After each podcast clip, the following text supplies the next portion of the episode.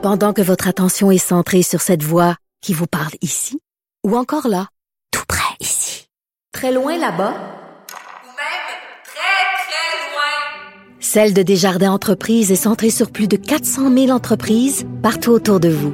Depuis plus de 120 ans, nos équipes dédiées accompagnent les entrepreneurs d'ici à chaque étape pour qu'ils puissent rester centrés sur ce qui compte, la croissance de leur entreprise.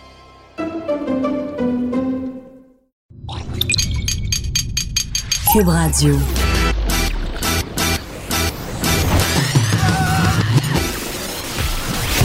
Pour elle, il n'y a jamais de mauvaise question.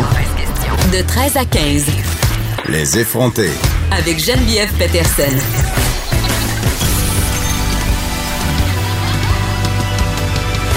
Cube Radio. Salut, bienvenue à cette nouvelle saison des effrontés. Bon, c'est un petit peu bizarre à dire étant donné qu'on a passé l'été ensemble. Je me suis arrêtée seulement une, semaine, mais quand même, je suis très, très euh, contente et fière de vous retrouver après ma très longue, saisissez l'ironie ici, semaine de vacances avec euh, mes trois enfants. Et on va s'en reparler de ça tantôt. Des vacances avec des enfants, est-ce que ce sont de vraies vacances? Vais-je avoir besoin de vacances pour me remettre de mes vacances? On va s'en jaser tantôt. Mais avant, pour tous ceux, les seuses et les seuses, là, qui se demandent, mais elle où Vanessa Destinée? Eh bien, elle est encore là, mais elle va être dans une autre émission qui va être animée par Vincent Dessureau. Et là, il est avec moi, Vincent, pour m'expliquer ça va être quoi cette affaire-là. Et là, je vais parler comme une vieille grand-mère du Saguenay-Lac-Saint-Jean de 83 ans. Vincent, je vais te dire à quelle heure ça va jouer? ben, ben, salut, tout d'abord, bon, bon début de saison. Mais écoute, moi, c'est comme si tu n'avais jamais arrêté. J'imagine que c'est la même chose pour toi. On est pas mal dans, dans le même bateau, mais c'est le fun parce qu'on est chaud encore. Là. On n'est pas rouillé comme euh, les autres qui ont Mario, là, faire des vacances. Mario Dumont, son début de show tantôt, ça va peut-être être laborieux. Là. On sait pas. Mais, mais tu vas être là pour le rattraper. Euh, mais oui, en fait, ça va être à 17h. Donc moi, je, je suis dans le retour et de retour aujourd'hui d'ailleurs avec Mario, mais de 3 à 5 et à 5 part les têtes enflées, chaud, flambant neuf de les Cube Radio. les têtes enflées. C'est ouais, ils nous donnent quand même des qualificatifs déjà dans On nos émissions. Ça? Ben, ça nous ça nous peinture un peu. Ça nous peint... Ben moi je trouve que c'est une bonne affaire. Oui. Mais euh, là ce qu'on me dit et j'ai très très hâte de l'écouter parce que je suis fan de ce genre d'émission là et on n'en avait pas. Ce sera un quiz, mais pas un quiz à, à des squelettes dans le placard. Là. Ce Non. sera un quiz d'affaires publiques. Oui, parce que vraiment, mais le terme quiz, c'est vra- c'est vraiment un prétexte pour euh, s'amuser et parce que moi, moi, c'est je pense ce que j'aime le plus faire comme sport, disons intellectuel, c'est m'obstiner.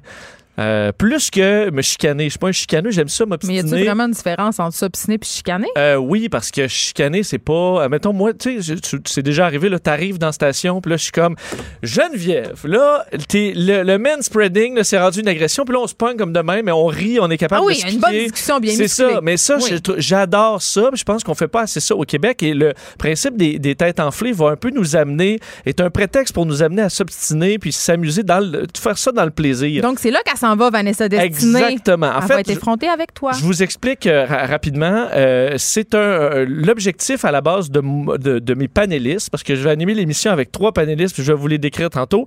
mais c'est de leur faire deviner de quelles nouvelles je parle.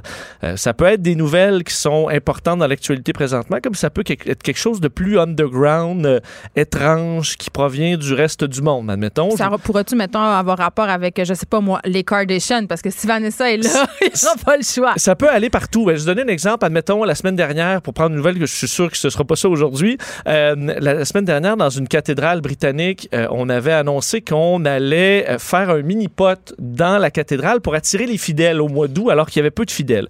Et là, la question pourrait être, en- au mois d'août, les gens ne se retrouvent plus dans les églises. Quel concept euh, a été créé par une cathédrale britannique pour ramener ces gens-là à l'église. Puis là, ils vont me donner, mes panélistes, des idées. C'est-tu le Wi-Fi? C'est-tu euh, euh, une chorale gospel? Ça va être drôle aussi, là. Oui, parce qu'ils vont, évidemment, ils vont avoir des idées qui n'auront pas de sens. On va pouvoir en débattre n'importe quand, parce que c'est une formule qui est très libre. Et là, je vais donner des indices qui vont nous amener à un panéliste qui dit Ah, c'est le mini-pot. Et là, un point. Mais un point qui donne quoi? Ben, pas grand-chose à part. Qu'est-ce qui gagne à part notre respect éternel? C'est ça, du respect. Et ensuite, on part sur une discussion sur sur cette nouvelle-là. Donc, par exemple, sur la religion, on s'entend qu'on peut partir là-dessus. Est-ce que c'est un bon concept de créer des fêtes foraines dans nos églises? Les marchands du les gens? temple, tout le Ben, monde, allô? Exactement. Donc là, on s'entend que ça peut partir assez vite. Alors, c'est vraiment un prétexte pour nous amener là. Et évidemment, moi, quand on m'a parlé de ce concept-là que je trouvais génial, tout, tout est basé sur qui est autour de la table. Euh, et ce qui est intéressant, puis je pense que ça arrive pas souvent dans le domaine, c'est que tu as un plan A et finalement, c'est ça qui se produit. Et euh, c'est ça qui Il est n'y a pas arrivé de bouche-trou dans cette il n'y a pas de bouche-trou. En fait, on voulait à la base un représentant de, euh, des milléniaux. OK? Bon. Et Mais c'est pas moi, ça. ben, en fait, on a, Oh, tu marches sur des il y en a deux, là. Et qui marche. Il y en a deux. Ben et, oui, il euh, n'y en a pas deux, là. non, mais il y en a deux ici, là, qui sont les plus milléniaux Ah, parmi les milléniaux. Et c'est toi et Vanessa Destinée. Alors, euh, toi étant... Vous le voyez pas, mais il est très rouge. Mais Vanessa est euh, parfaite pour ça parce que Ouais. Vanessa, évidemment, est capable de débattre sur, sur tout. Mais elle le représente, puis elle faisait d'ailleurs cet été la chronique de la milléniale. Sais, elle représente quand même un peu euh, les offusqués un peu de nos, de nos jours. Oui, puis euh, il y a, euh, peu de gens le, le savent, mais Vanessa Destinée a étudié en droit international et elle a une connaissance des nouvelles internationales redoutable. Bon, euh, Sérieusement, elle est difficile à coincer. mais c'est pour ça qu'elle est très, très outillée, Ah ouais. très dans la modernité, très féministe aussi. Alors, ça permet Ah elle d'aller chercher. Oui, des fois, ça peut aller picosser quelques personnes. Et on voulait un peu l'opposer, c'est-à-dire euh, l'homme blanc hétérosexuel plus vieux. et- PKP. Non. en fait, on a dit c'est qui le plus blanc et le plus hétérosexuel au Québec et c'est Richard Martineau. Alors on est allé euh, le, le chercher et euh, je veux dire Richard, moi j'adore Richard. On s'entend que lui et Vanessa, c'est ça ça peut être bon. C'est deux mondes. Euh, c'est c'est deux mondes. Et euh, ça prenait un troisième panéliste qu'on voulait vraiment euh, de l'extérieur, pas quelqu'un qu'on entend commenter ailleurs et qui allait être éclaté puis qui allait pas avoir peur d'être euh, d'avoir une grande gueule, disons. Puis ça, c'est quand même assez rare au Québec. Et le nom de Master Bugarici Oh, est que sorti. je connais bien. euh, qui on sait d'un designer québécois qui était dans le monde de la construction, qui a tout laissé tomber sa grosse job pour partir son rêve de, de design et de conquérir le monde. Moi, je le connaissais de vue, là, parce que tu le reconnais avec ses grosses lunettes puis son Il est chapeau. facile à- ouais. Mais c'est au franc-tireur avec euh, le, le collègue Benoît Dutrisac que j'ai vraiment découvert dans une entrevue extraordinaire où le gars, là, il a peur de rien. Mais, Il mais est tu sais- hilarant. Tu sais quand même, Vincent, qui chronique à mon émission. Ben oui, je Puis sais. tu mais- me le voles pas. non, c'est ça, il sera quand même là, mais il est vraiment. Et, euh, et ce qui est drôle, c'est qu'on a fait une émission pilote et euh, j'avais jamais vu en master, là, je le connaissais zéro, c'est vraiment dans l'inconnu. Euh, autant, tu sais, on n'avait jamais travaillé ensemble, personne ou très peu. Et euh, on voulait faire une série de pilotes, puis on savait pas est-ce qu'on commence lundi, est-ce qu'on attend un peu?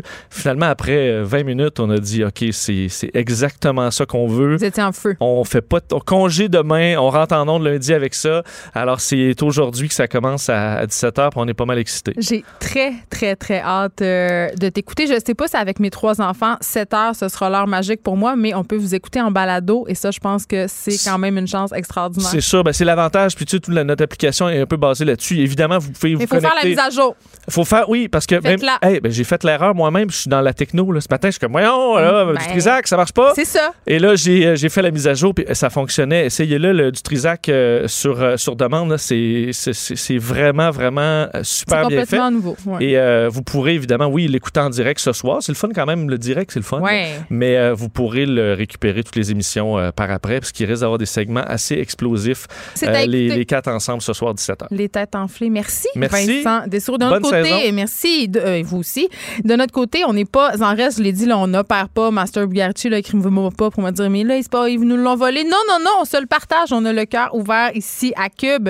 Mais vous allez pouvoir retrouver euh, beaucoup d'effrontés que vous aimez déjà, euh, qui ont été là cet été et qui continuent avec nous cet automne. Le libraire David Quentin va être là pour nous parler de livres, mais aussi du monde de la culture. Caroline J. Murphy, la papesse des potins, va être là encore et toujours parce qu'évidemment, ne peut pas se passer une semaine des effrontés sans qu'on sache qu'est-ce qui se passe sur la starosphère. Catherine Parent, euh, avec son, appelons-le les affaires du cœur, hein. c'est la préposée des affaires du cœur qui va venir nous entretenir euh, de sa vie amoureuse, euh, de Tinder, de toutes sortes de sujets qui ont rapport avec l'amour. Alex Dufresne aussi, mon ami saltimbanque de Ville-Mont-Royal, sera avec nous. Émilie Ouellette, humoriste, qui a le B de famille, qui vient nous donner des trucs. Euh, et aussi nous faire rire, relativiser des choses sur notre vie euh, à nous, les parents. Élise Jeté, notre collaboratrice culturelle, sera avec nous également tout l'automne. Thomas Levac va être là toute la saison. Donc, tout ce beau monde-là vont être là pour débattre de sujets coup de poing, nous apprendre des affaires, puis oui, parfois dire euh, des niaiseries. Il y a Pamela Dumont aussi qui revient d'ailleurs. Elle va être là aujourd'hui, Pamela, pour nous instruire euh, d'un nouveau mot en isme, mais je vais le garder secret pour le moment. Euh, D'autres collaborateurs aussi vont s'ajouter au fil de la saison, mais je vous dis pas tout de suite c'est qui parce que j'aime ça euh, cultiver le suspense, mais mon petit doigt me dit que vous allez capoter parce que vous les aimez, ces gens-là. Aujourd'hui, à l'émission, on n'attend plus, on commence ça. Euh, tous les étudiants du cégep et d'université de la province devront suivre une formation sur la prévention des violences sexuelles à partir de cet automne.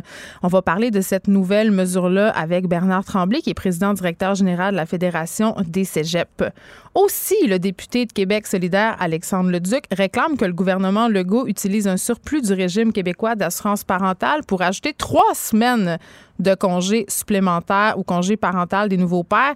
C'est une mesure que moi, je vois de très bon oeil. J'en ai parlé souvent, les inégalités. euh, Même les pères qui veulent s'impliquer dans les congés parentaux ne peuvent pas. Ils ne peuvent pas bénéficier du même nombre de semaines que les mères. Et souvent, s'ils veulent prendre des semaines supplémentaires, on doit l'épuiser à même le congé parental. Donc, ça hypothèque aussi euh, le congé des mères. Donc, moi, je vois ça. euh, J'aimerais ça que cet argent-là soit réinvesti. On va en parler avec Alexandre Leduc. Aussi, quiconque a circulé à Montréal cet été, que ce soit à pied, à vélo, en voiture, en bixi, name it, OK? Euh, vous aurez euh, évidemment euh, vu l'état pitoyable des routes.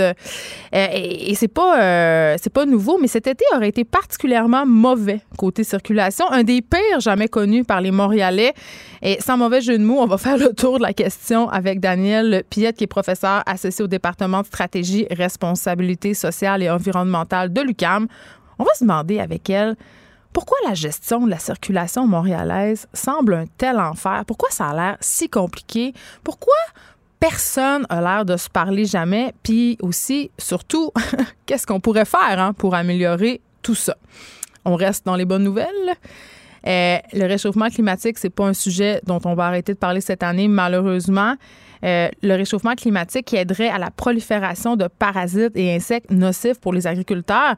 Des agriculteurs, d'ailleurs, qui tirent la sonnette d'alarme. Est-ce qu'il est trop tard pour revenir en arrière? Est-ce que ça va impacter notre assiette? Jacques Brodeur, qui est professeur de biologie à l'Université de Montréal, il va venir faire le point avec nous sur cette question qui, disons-le, est fort inquiétante. Élise Jeté aussi sera avec nous à la fin de l'émission. On va jaser du clip de Safia Nolin. Je le sais là, qu'on en a parlé partout, qu'il y a eu 400 millions de chroniques, mais moi, j'ai des choses à dire là-dessus et euh, je veux en parler avec Élise. Elle sera là également aussi pour nous parler des artistes à surveiller parce que c'est la rentrée musicale. D'ailleurs, c'est la rentrée euh, dans plein, euh, dans plein de sections de la culture. David Quentin cette semaine va être là pour nous parler de la rentrée littéraire. Donc, si vous avez envie de suggestions, soit littéraires, soit musicales, on va même vous parler des nouveautés euh, à la télévision, les nouveautés cinéma. Soyez là, c'est vraiment le temps de l'année où tout le monde sort leur, gros canon.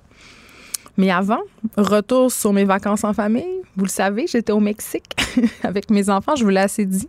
C'était très court, mais en même temps euh, très long. Euh, puis je vais vraiment avouer de quoi.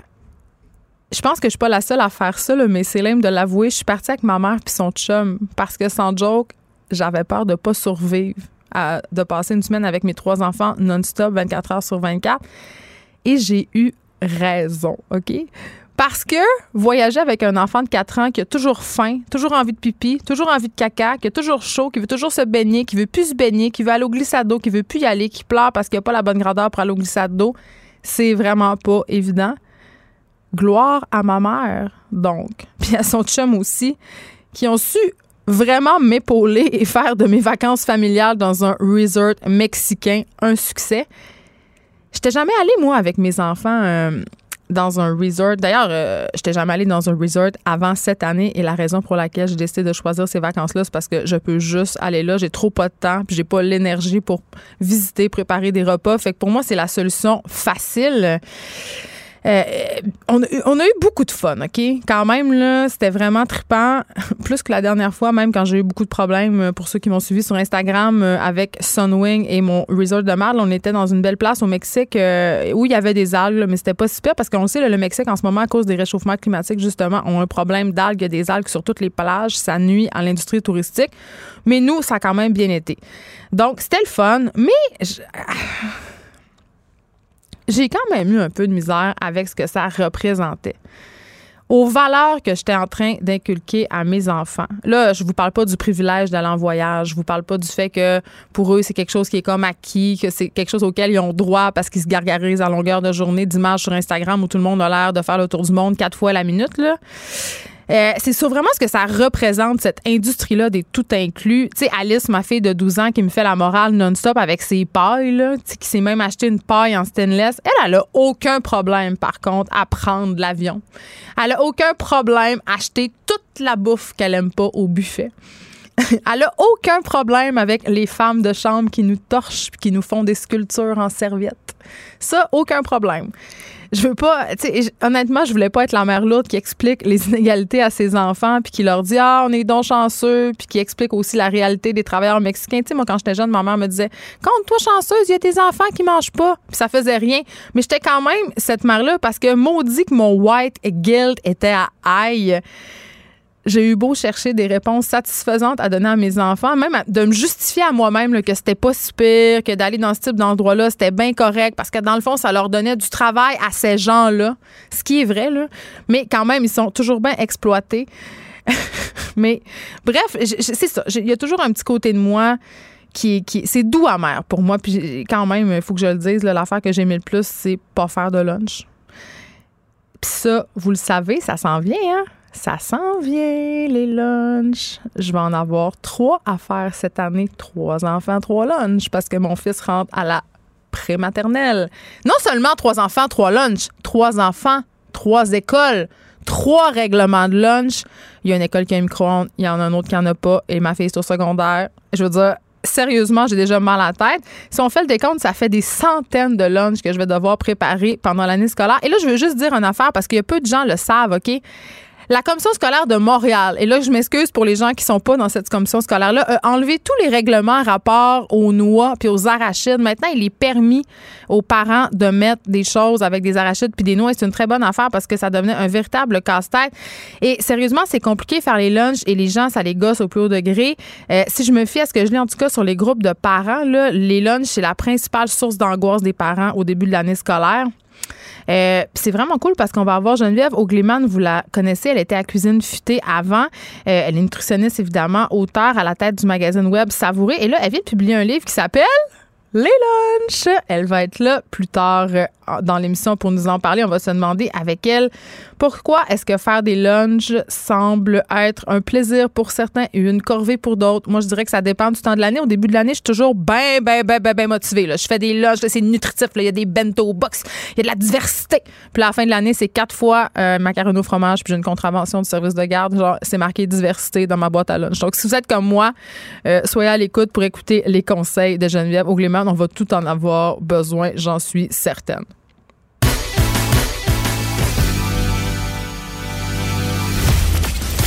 Elle ne tourne jamais sa langue cette fois avant de parler. Geneviève Peterson, féministe assumée. Et oui, les étudiants et les employés des cégeps et des universités du Québec devront désormais suivre une formation obligatoire sur la prévention des violences sexuelles sur le campus. Et ça, ça arrive, en fait, c'est arrivé dans la foulée du MeToo, en cette loi-là qui a été euh, votée en 2017. Et là, c'est là que ça se passe et euh, les établissements auront, euh, en fait, il leur reste une dizaine de jours pour se conformer. J'en parle avec Bernard Tremblay, qui est président directeur général de la Fédération des cégeps. Bonjour, Monsieur Tremblay. Bonjour, Mme Peterson. Le gouvernement Legault, par ailleurs, qui a annoncé euh, lundi un investissement supplémentaire de 68 millions destiné au cégep pour que vous réussissiez justement à donner euh, cette formation-là. Mais ma première question, elle sera simple. Est-ce qu'il y a vraiment une problématique de violence sexuelle dans les cégeps québécois? Ah, c'est une, c'est une bonne question. Hein. Je vous dirais, euh, la réponse, la réponse classique, mais qui est quand même juste à mon avis, c'est de dire un cas, c'est un cas de trop.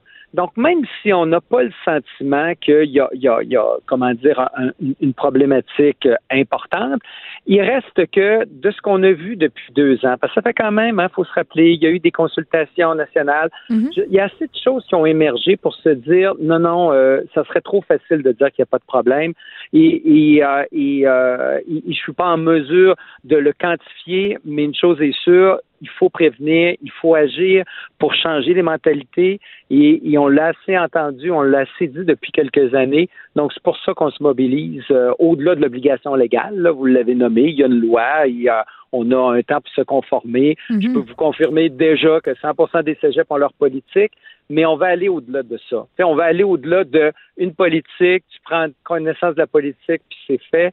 On est vraiment dans une dans une prise en charge puis dans une volonté d'agir. Dans quelque chose qui est proactif, donc. Oui, oui, vraiment, parce que, parce que, encore une fois, là, puis je, je vous me pardonnerai, je suis pas un spécialiste de la question, mais on a, nous, à la Fédération des Cégeps, ce qu'on appelle le RIPSO, là, qui est le regroupement des intervenants psychosociaux euh, des, euh, des Cégeps et qui sont donc des spécialistes de terrain, euh, qui sont beaucoup mobilisés sur, le, sur cette question-là, comme ils se mobilisent sur la lutte au, au suicide ou, ou à l'anxiété chez les jeunes.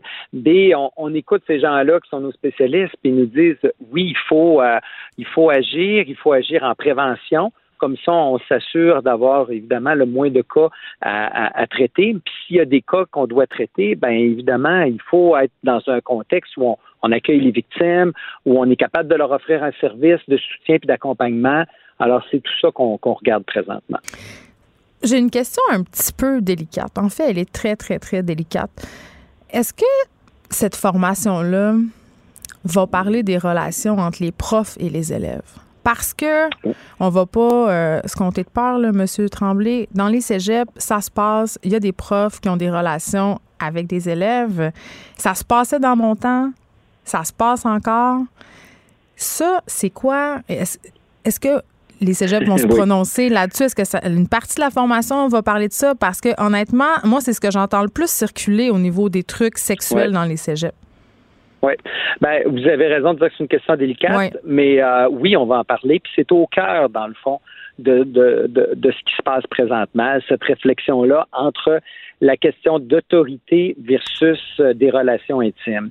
Et ça, je suis content que vous l'abordiez parce que euh, pour moi, comme au début, le début de, de, de ces, euh, de ces questions-là de, de, de violence sexuelle sur nos campus, moi, c'est une de mes préoccupations. Et je vous dirais, une des choses qui est bien dans la loi, et encore une fois, ça, je tiens à rendre hommage à l'ancienne ministre, Mme David, qui a fait toute la démarche. Puis euh, encore ce matin, le, nouveau ministre de l'Éducation, lui, euh, la saluait d'ailleurs pour cette initiative-là. Euh, elle a laissé, donc, elle a, elle a fait de vastes consultations et elle a laissé le temps au milieu de se donner des politiques qui peuvent être différentes d'un cégep à l'autre, mais qui ont été conduits dans un cadre de consultation large. Alors, l'année dernière, on a pris toute l'année pour réfléchir sur, justement, ça veut dire quoi le lien d'autorité? C'est quoi les circonstances où ça ne doit pas être toléré? Et sincèrement, c'est sûr que cette notion-là, puis je vous dirais pas juste avec les profs, là, c'est tout le personnel du cégep. Mais hein, vous parlez des circonstances. Vous parlez des circonstances. Est-ce qu'il y a des circonstances où on tolère des relations prof-élève? Ben, moi, je vais, je, vais- je vais, non, pas ce prof élève, mais je vais vous faire sourire pour vous donner une anecdote. J'avais, euh, l'année dernière, euh, il y avait un directeur général de cégep qui, témoignait, qui disait, ben, moi, ma femme m'a décidé de retourner aux études. Est-ce que parce que je suis un membre du personnel, euh, je devrais démissionner parce qu'il ne doit pas y avoir de lien entre la personne qui est étudiante puis la, un membre du personnel? Bon, évidemment, c'est une, une boutade, là, mais, mais il reste quand même que euh, il y a des circonstances où il y a tolérance zéro. Il y a des circonstances où, je vais vous donner un autre cas de figure, juste pour vous montrer que des fois, ça a l'air simple. Moi, mon premier réflexe, c'était de dire non, non, aucun employé, aucun contact avec les étudiants. Mais euh, si je vous donne l'exemple suivant d'un jeune technicien euh, qui travaille au Cégep de Saint-Jérôme, qui euh, s'en va faire du ski au Mont-Tremblant, qui croise sans le savoir une étudiante qui étudie à Mont-Laurier, ben c'est dans les deux cas, ça se trouve à être des établissements qui sont euh, des établissements du Cégep de Saint-Jérôme, parce que Saint-Jérôme a un campus à Mont-Laurier.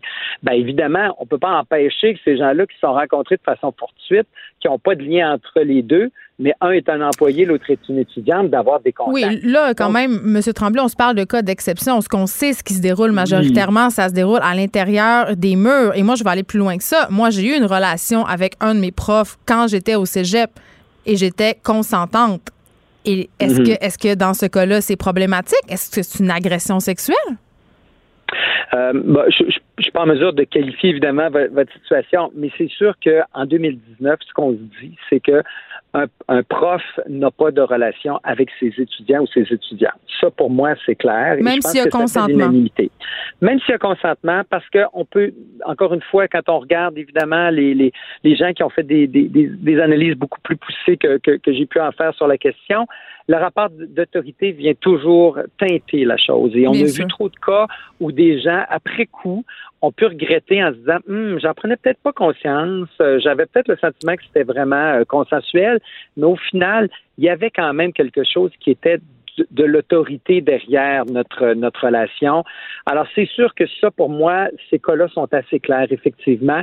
Par rapport à d'autres cas comme comme, comme je vous ai illustré qui sont évidemment plus euh, plus anecdotiques mais en même temps vous savez euh, il y a du personnel qui peuvent sans être des profs, avoir une certaine autorité ou une certaine aura sur du- des employés. Alors, c'est pour ça que la, la réflexion s'est faite de façon assez large et dans chaque cégep, euh, les règles ont été clarifiées. Et là, euh, cette formation-là, évidemment, elle va se dérouler un peu euh, de façon différente dans chaque cégep? Oui. Comment ça va fonctionner? Oui.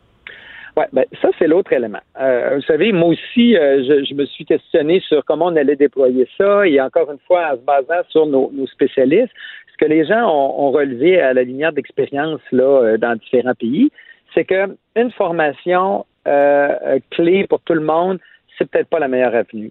Que dans le fond, ce qu'on cherche, c'est à, faire prendre conscience aux gens des risques, des, des, des situations qui sont problématiques, de les amener à réfléchir, à faire une prise de conscience. Et donc, oui, des formations en ligne, par exemple. On, nous, on va, euh, on, on conclut une entente avec l'Université Concordia qui a développé un produit très intéressant qui va pouvoir donc une formation en ligne sous forme de module.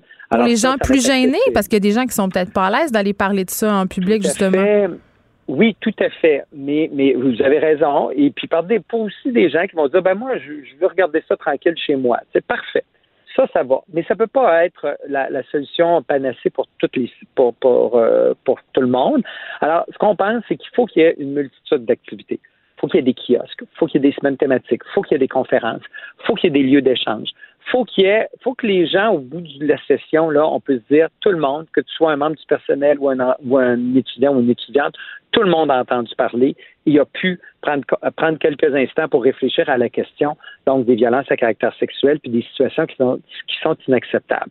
Alors ça, euh, vraiment de notre côté, et on va nous regarder l'évolution de la situation pour essayer de réinvestir les meilleures initiatives qui ont été prises dans, certains cégeps pour être capable de les diffuser. hein. Dans le réseau collégial, on est très fort sur la, concertation, on se parle beaucoup, on regarde des choses ensemble. Donc, vraiment, l'idée, c'est de, d'avoir différentes activités qui vont vraiment avoir euh, euh, comme résultat que tout le monde va être sensibilisé. Je vous donne un autre exemple. On a des groupes d'étudiants où on va peut-être se dire, OK, il faut, accorder une attention particulière. Puis, ce qui me vient à l'esprit, moi, c'est nos étudiants internationaux. Ben oui, bien Vous sûr. savez, depuis, hein, oui, depuis deux, trois ans au Québec, on en parle des violences sexuelles. Un étudiant, une étudiante qui arrive d'ailleurs a peut-être pas eu ce, ce, ce, ce- comment dire, cette occasion-là de réfléchir à la chose comme les, les, les gens d'ici l'ont eu. Et il y aura Bon, des ben, problématiques différentes aussi. Oui, il y a des enjeux culturels. Alors, ça aussi, ça, ça mérite d'être considéré de façon particulière. Alors, euh, alors donc ça, euh, je pense que les, du côté donc euh, des cégeps, on est très soucieux de, de, de, de s'assurer évidemment de, de faire en sorte que vraiment euh, ce soit euh, une information qui soit complète pour tous. En terminant, euh, M. Tremblay, euh, bon, j'avais un petit bémol. Je ne sais pas si j'ai raison, mais si je me fie au côté un petit peu rebelle des jeunes, au côté qu'ils n'aiment pas toujours qu'on leur dise quoi faire, j'ai l'impression que peut-être qu'en les obligeant à suivre une formation, on est plus dans la coercition que le dialogue ou la prévention. Ben, je, je- puis je comprends, vous avez raison euh, de, de dire qu'il peut y avoir certaines personnes qui vont dire, regarde, moi, j'ai pas besoin de ça, puis je veux pas me faire dire quoi faire. Mais en même temps, là, c'est sûr que je, il reste qu'au Québec, on s'est donné une loi, on s'est donné un cadre qui exige quand même que tout le monde prenne quelques minutes dans son année pour réfléchir à la question et être sensibilisé. Donc, nous, c'est sûr qu'on a un devoir à cet égard-là. Mais, mais c'est pour ça aussi, euh, comme je vous le disais, qu'on a quand même eu le souci euh, de, de, de développer et de partager différents types d'actions. Donc, je pense que euh, de, de, de dire à, à, chacun, vous devez suivre, vous devez visionner la vidéo, vous devez signer de, de, de votre sang, comme de quoi vous avez tout compris puis que vous êtes d'accord, c'est, peut-être pas l'approche là qu'on préconise. On est plus dans une approche où on se dit, ben, pour certains, le fait d'avoir une discussion un midi dans une euh, dans un dans un forum où justement c'est ouvert, c'est peut-être la meilleure façon de les sensibiliser. Pour d'autres, c'est peut-être la vidéo. Pour d'autres, c'est peut-être simplement le fait que ils vont voir partout dans le cégep des affiches qui rappellent les principaux éléments de la politique. Alors, vraiment une variété donc de, de moyens pour obtenir, euh, je dirais, une- un bon résultat en termes de- de- d'objectifs. Tout le monde pourra y trouver son compte. Merci, Bernard Tremblay, de nous avoir parlé. Merci à vous. On rappelle que vous Bonne- êtes. bonne année. Me- Merci beaucoup. On rappelle que vous êtes le président directeur général de la Fédération des cégeps. Écrivaine, Blogueuse. scénariste et animatrice. Geneviève Peterson. La Wonder Woman de Cube Radio. Je l'ai eu tout l'été avec moi et je l'ai tellement aimé que j'ai décidé de, de la ramener avec moi du côté de l'automne. Bon, l'automne n'est pas encore pogné, là, mais vous comprenez le principe. Pamela Dumont, t'es- t'es-tu contente? Mais hein, je suis contente, je suis super fébrile. Je trouve que c'est un beau cadeau que tu me fais là. là. Elle aime ça parce que Pamela, à, à chaque semaine, elle va venir, euh, comme cet été, euh, nous parler de mots en- qui finissent en isme. Ben ouais. Parce qu'on disait tout le temps à la joke, quand on faisait les réunions de contenu, on se disait, ça nous prend quelqu'un là, qui vient nous parler de tous les mots lourds, le féministe, classiste. Ben voyons, Mais, l'eau. mais, mais t'as- vraiment, tu nous as tellement joué un tour parce que tu les as tous évités puis t'en inventes. Donc, c'est merveilleux. Tu seras là toute Super. l'année. Euh, Pamela Dumont, pour ceux qui la connaissent moins, elle est actrice, évidemment. Elle est euh, à l'origine aussi du mouvement Mes Poils. Ben Donc, oui. les seules et les celles qui se laissent pousser euh, le poil un peu partout sur le corps. Ou juste au mois de mai, des fois. oui, ben c'est oui, juste au mois de mai.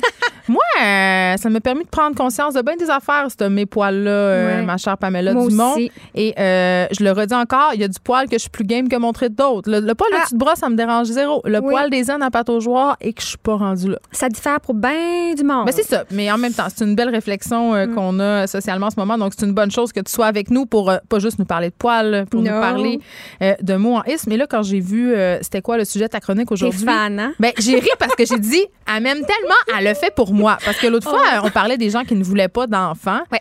Et j'ai dit à la blague, j'ai dit, moi, j'adore mes enfants, mais je déteste être enceinte.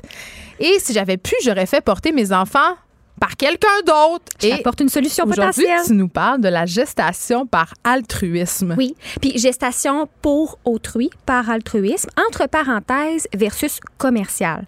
Parce que c'est ça le débat, entre autres, ici au Québec. Ben, on n'a pas le droit de recevoir Ah. d'argent pour euh, On n'a pas le droit. Ouais, puis pas que ça. Il n'y a aucune législation par rapport à ça au Québec. Mm. Donc, euh, ça veut dire gestation pour autrui, ben, c'est une procréation assistée. C'est une des plus controversées qui souvent euh, marche par fécondation in vitro. C'est-à-dire, euh, on prend les, les deux gamètes, masculin, euh, euh, féminin, que ce soit des, des, des deux parents d'intention, donc les parents qui vont être les parents sociaux aussi, donc génétiques. Donc, Mais il va y toi avoir. puis moi, on pourrait faire euh, porter notre enfant par notre metteuse en ange, Joanne Henry. Ben, ça pourrait. Elle fait signe que non! Elle, elle veut pas, là. Elle, elle veut pas. C'est Ah, pas faut- OK, il faut que la gestante soit. Ah, d'accord. OK. Tout à fait. Parce qu'on peut penser. Non, mais, tu sais, c'est pas nouveau, hein. Les mères porteuses, ça fait très, très longtemps. C'est clair. C'est dans l'histoire, là, dans la Bible. Ben, Je- Plusieurs reines ont fait porter leur enfant par, euh, par autruite Par autrui. parce Oh! que- parce qu'elles étaient menacées de perdre la vie, donc de perdre leur trône. Ouais, des problèmes. Donc, oui, c'est vrai, euh, tout à fait. Donc, euh, il y a eu beaucoup, beaucoup de gestations par autrui euh, Mais- cachées, même au Québec. Euh, Pamela euh, Dumont, euh, il y avait beaucoup de sœurs qui portaient d'enfants pour l'autre sœur qui n'était pas capable d'en avoir. Donc, c'est Ben quelque chose qui est dans notre culture depuis longtemps. C'est vrai. Mais c'est tabou. Oui. C'est tabou. Puis même au, au- tu on associe ça aux célébrités. Aux célébrités, tout à Joël fait, parce que euh, je... je pensais pas Pourquoi je ça? sortir ça. Ben, non, mais Kim Kardashian, Kim Kardashian, son troisième enfant, sa petite fille, elle l'a eu pour, a, dit C'est pour des deux. raisons de santé. Oui, c'est Euh, ces deux derniers, mais euh, je ne pense pas que ce soit des grossesses altruites. Oh! Je pense qu'elle paye beaucoup d'argent. Mais c'est ça l'affaire, c'est qu'aux États-Unis, il y a quand même, euh, on va dire, euh, moi j'aime pas le mot marché, mais il y a Ben, un tourisme ça, là. procréatif. Ben oui, parce que ici, vu qu'il n'y a pas de législation, ça protège personne. De un, on va nommer la priorité, ça protège pas l'enfant. Au Québec, il y a pas, euh, c'est-à-dire que la filiation qui est multiple. Après ça, si la mère porteuse, elle avait une entente avec les, les- les deux parents d'intention, ben il y a rien qui protège euh, la famille d'intention. Puis la mère, ben si elle, elle voulait que porter l'enfant, la mère porteuse là, la personne porteuse, faudrait dire, ben mais euh, il y a rien qui garantit que les parents aussi vont. euh, Il y a pas de contrat qui est valable. Non, c'est Donc, il y a rien compliqué. qui garantit qu'on va l'avoir. Mais aux États-Unis, par exemple, il y a des cliniques euh, qui organisent tout ça. Il y a un contrat. L'affiliation est reconnue. Les parents d'intention sont reconnus, que ce soit une famille homoparentale ou hétérosexuelle. Et donc, c'est pour ça qu'il y a beaucoup, beaucoup de gens qui vont, ben beaucoup, je veux dire, la plupart vont aller aux États-Unis par précaution. Mais pourquoi on parle de ça aujourd'hui, entre autres, là? c'est parce que, moi, je vais l'avouer en nom, j'ai eu un jugement, OK? Ben, J'ai on a eu- tous un, là. ben, on- mais mais c'est pour ça que je veux faire une chronique là-dessus, parce que parce que je comprenais pas et je- il y a des choses que je comprends pas encore, Mais y a évidemment. du tourisme de mer porteuse. L'Inde est la destination numéro un. Il y a des, littéralement euh, des, des couvoirs, si on veut, où des jeunes filles euh, sont amenées à vivre là les neuf mois que dure leur grossesse et elles sont. et le- il y a un documentaire qui s'appelle Mère, porte, mère, porteuse, mère porteuse, ventre alloué, euh, que, que vous pouvez écouter. C'est quand même c'est- préoccupant parce qu'évidemment, on, on tire bénéfice de la pauvreté de ces femmes-là pour les exploiter, leur faire porter des enfants. Et non seulement on leur fait porter des enfants, mais pendant ces neuf mois-là, elles sont demeurées en. Elles, elles sont captives. Si on veut, elles doivent manger telle chose, elles doivent faire du sport à telle heure, elles doivent se coucher à telle heure. Donc, c'est une néoforme d'esclavagisme, en quelque part. Mais ça dépend des territoires. C'est surtout pas en n'ayant pas de législation qu'on protège le tourisme Ah, créatif. affaire. C'est la pire affaire. C'est ce qui fait que des gens vont aller ailleurs, parfois où c'est juste plus souple, mais vraiment moins bien encadré pour les femmes porteuses, entre autres. Parce qu'aux États-Unis, le contrat, euh, il y a des gens québécois, il y a des couples qui ont passé à Radio-Canada, qui se sont fait interviewer et qui parlaient de ça, comme quoi la mère porteuse était presque autant protégée, euh, sinon plus, que les parents d'intention. Après ça, il y a des petits bémols, c'est-à-dire que, euh, oui, tout pour les droits de l'enfant une fois qu'il est né. La mère porteuse aurait le droit de mettre fin à la, évidemment, on espère, à sa grossesse, s'il y a quoi que ce soit. Euh, mais l'affaire, c'est qu'avec ce qui se passe aux États-Unis... le fœtus ne lui appartient pas. Quand tu portes un enfant pour quelqu'un d'autre, légalement, le fœtus ne t'appartient pas. C'est à quelqu'un d'autre. Ben là-bas, il y a un contrat qui fait que. Mais moi, j'ai bien de la misère avec la notion de propriété. Là. Ça aussi, ça prend Ben, tout un débat. Propriété du fœtus. Je veux dire, c'est-à-dire que on, parle. Est-ce qu'on parle en droit de parentalité? Ce sont mes enfants, tes enfants sont des enfants que je dont, dont j'ai le contrat de prendre soin. Écoute bien. Mettons, avec l'adultisme. OK, check bien. mettons, mettons que pour des raisons, mettons que je vire folle parce que hey, c'est impossible que je fasse ça, j'allais trop être enceinte. Mais mettons que Ouais. t'es ma soeur puis que je t'aime puis que tu peux pas avoir d'enfant. Ouais. Pour vrai, je serais peut-être game d'en faire un pour toi.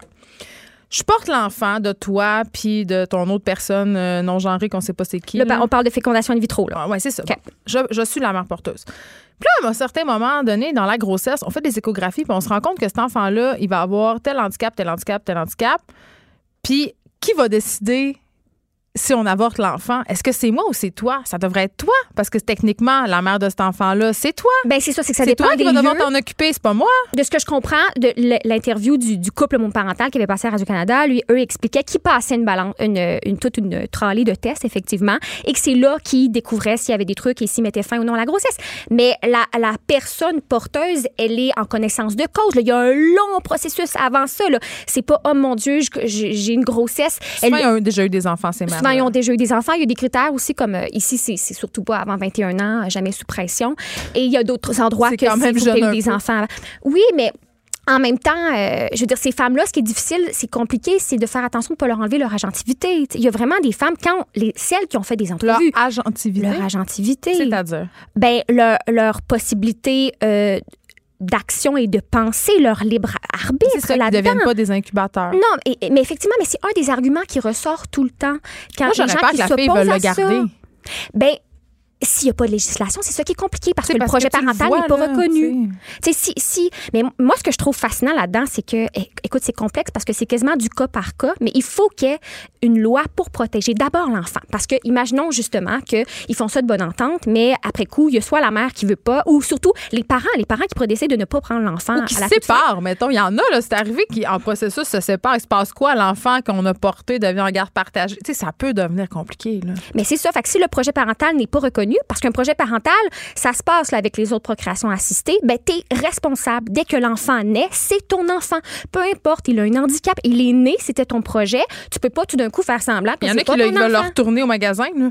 Ça s'est vu? Mais ce n'est pas. Justement, faut, les gens qui, qui parlent avec l'argument de ch- chaussification, de marchandisation de l'enfant, c'est que pour moi, il faut vraiment qu'on sorte de cette mentalité-là, que ce mais c'est dur de sortir de cette mentalité-là quand tu es dans les papiers, quand tu es dans les choix. Je Ouais. veux dire, euh, digressons un peu. là. Euh, J'ai une amie qui a voulu adopter dans la banque Mix. OK, la banque Mix, c'est euh, une banque d'adoption québécoise où tu peux adopter des enfants multipoqués québécois. La particularité de cette banque-là, en fait, c'est que les parents, quand même, ont droit de peut-être reprendre leurs enfants au bout de quelques temps, ce qui est une première chose.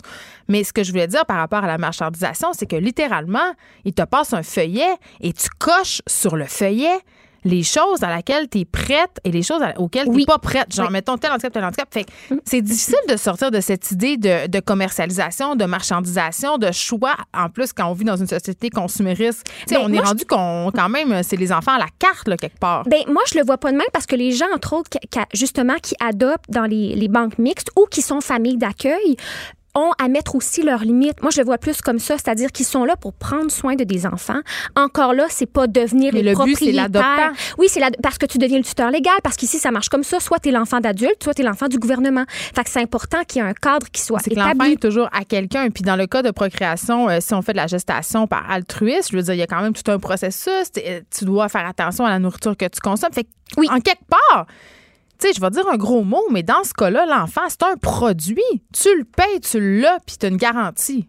Ben c'est pas comme ça que les, quand les gens, les, quelques entrevues que j'ai écoutées, que je trouvais très touchantes, en fait, c'est vraiment un projet plein d'humanité parce que chacun sait quel rôle va apporter. Ils ont énormément de discussions sur leur vision de la famille. Justement, comme tu dis, souvent, ils ont déjà eu des familles, les personnes porteuses. Oui. Donc, ils ont, ils ont des valeurs. Ils, Ils ont un détachement. Ils ont un déta- Mais aussi, parfois, on- quand on parle d'agentivité, peut-être que la femme, elle a adoré être enceinte. Je sais que c'est pas ton cas, Jen. Je sais que tu ferais pas ça pour ça, là. Mais il y a des femmes vraiment, là, moi, j'avais même entendu dans une autre vue, l'accouchement, il y en a, là, que ça peut être un plaisir douloureux. Parfois, c'est vraiment, il, peut y avoir, euh, écoute, il y a déjà eu des femmes qui ont eu un orgasme en accouchant, là, je veux dire. Peut-être que ça lui a donné le goût après ça de recommencer une certaine, une certaine aventure. Je dois avouer Mais- que ces femmes-là, je les comprends pas, mais ça, c'est un autre sujet dont tu pourrais venir nous parler, trouver une façon de faire finir en isme.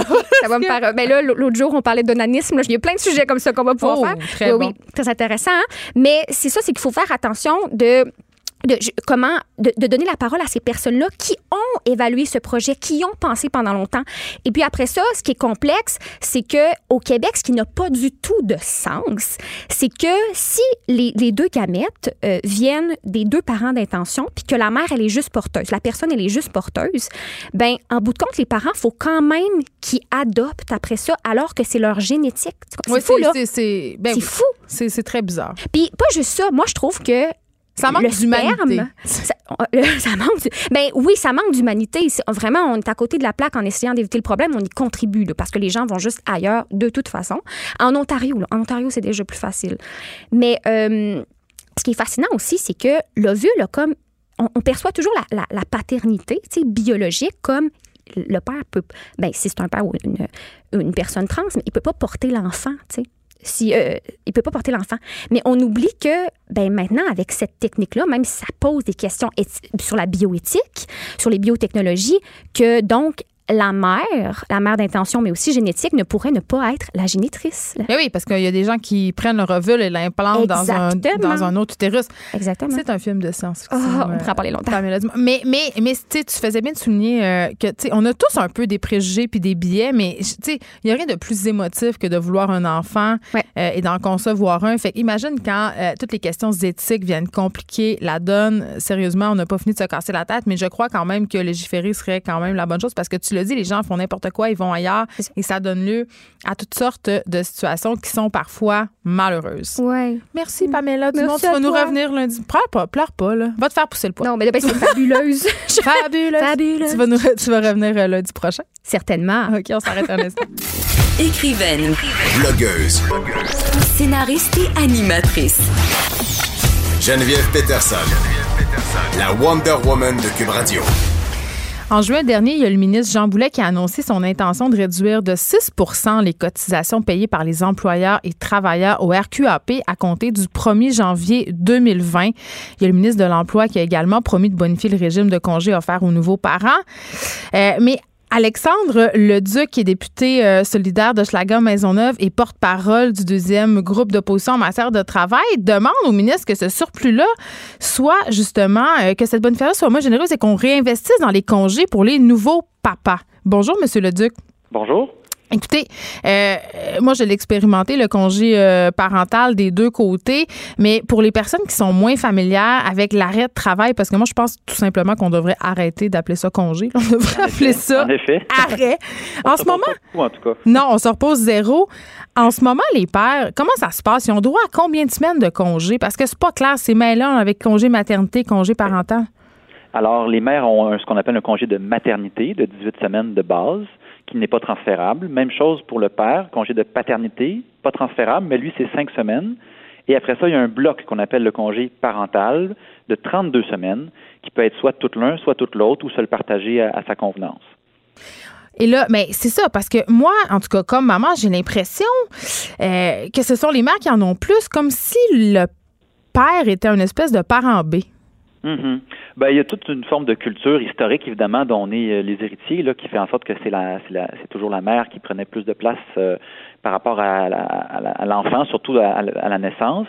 Et euh, nous, ce qu'on cherche à faire, dans le fond, c'est aider un peu les, les pères qui peuvent avoir parfois de la misère, soit d'un point de vue interpersonnel avec leur patron, ou soit parce qu'ils sont dans une industrie très compétitive où c'est mal vu de partir plus longtemps, où c'est difficile de pouvoir rester euh, dans la game, si vous me passez l'expression, si on part trop longtemps, euh, d'aller chercher un peu plus. Parce que le régime québécois, euh, le régime québécois d'assurance parentale est très généreux et il est surtout très populaire. Presque toutes les familles l'utilisent et presque toutes les familles l'utilisent au complet jusqu'à la dernière heure, jusqu'à la dernière journée. Euh, alors on se dit ça répond à un besoin. Pourquoi, à la- donc, à la place de baisser des cotisations, alors qu'on l'a déjà fait l'an passé et en Mhm. 2016, il y a déjà eu deux baisses de cotisations dans les dernières années, pourquoi on n'irait pas de l'autre bord pour dire, commençons par aller voir ce qui est possible de faire comme amélioration au régime, puis peut-être que s'il reste un peu d'argent, on pourrait encore faire une baisse de cotisation. On n'est pas dogmatiquement opposé à une baisse de cotisation, mais on se dit, commençons par essayer de voir comment l'améliorer. Et comment l'améliorer, justement, si on est dans une optique de vouloir valoriser la paternité, euh, faire un meilleur partage des tâches à la maison, que les pères aient davantage conscience de la fameuse charge mentale, ben rien de mieux que de l'inviter à profiter davantage de sa présence dans les premières semaines de la naissance d'un enfant, surtout un premier. Puis ben, la meilleure solution pour le faire, ça toutes les études le démontrent, c'est un congé de paternité un peu plus généreux. Ça se fait en Espagne, ça se fait dans les pays scandinaves. On est conscient qu'au Québec, on est un des plus généreux en Amérique du Nord, mais moi, j'aime toujours mieux me comparer au meilleur qu'au pire. Donc, je me dis qu'on est capable d'en faire encore plus, surtout dans un contexte de surplus budgétaire. Si on n'était pas, euh, si on était en déficit là, euh, au RQAP, on ne serait pas en train de se parler, vous et moi, on n'aurait pas cette discussion-là. Mais là, il y en a de l'argent dans surplus. Alors, ben, pourquoi pas regarder pour valoriser le rôle du père le plus possible au sein de sa famille. En même temps, euh, Monsieur Leduc, vous avez dit quelque chose qui m'avait fait sursauter. Oui, OK. Vous avez dit, euh, c'est important que ces pères-là qui exercent des métiers plus compétitifs ou partir est moins bien vu, euh, que ces pères-là aient l'occasion de le, le faire et ne pas perdre leurs acquis. Mais vous êtes conscient, Monsieur Leduc, quand même, que pour la majorité des femmes, prendre un long congé maternité, comme c'est le cas en ce moment, c'est perdre des acquis, Ah ben oui. c'est revenir puis avoir des choses à prouver. Euh, et les femmes travaillent dans des milieux qui sont aussi compétitifs que les hommes. Donc, euh, prendre un congé de maternité, c'est un deuil là, pour tout le monde, pas seulement pour les papas. Vous avez entièrement raison.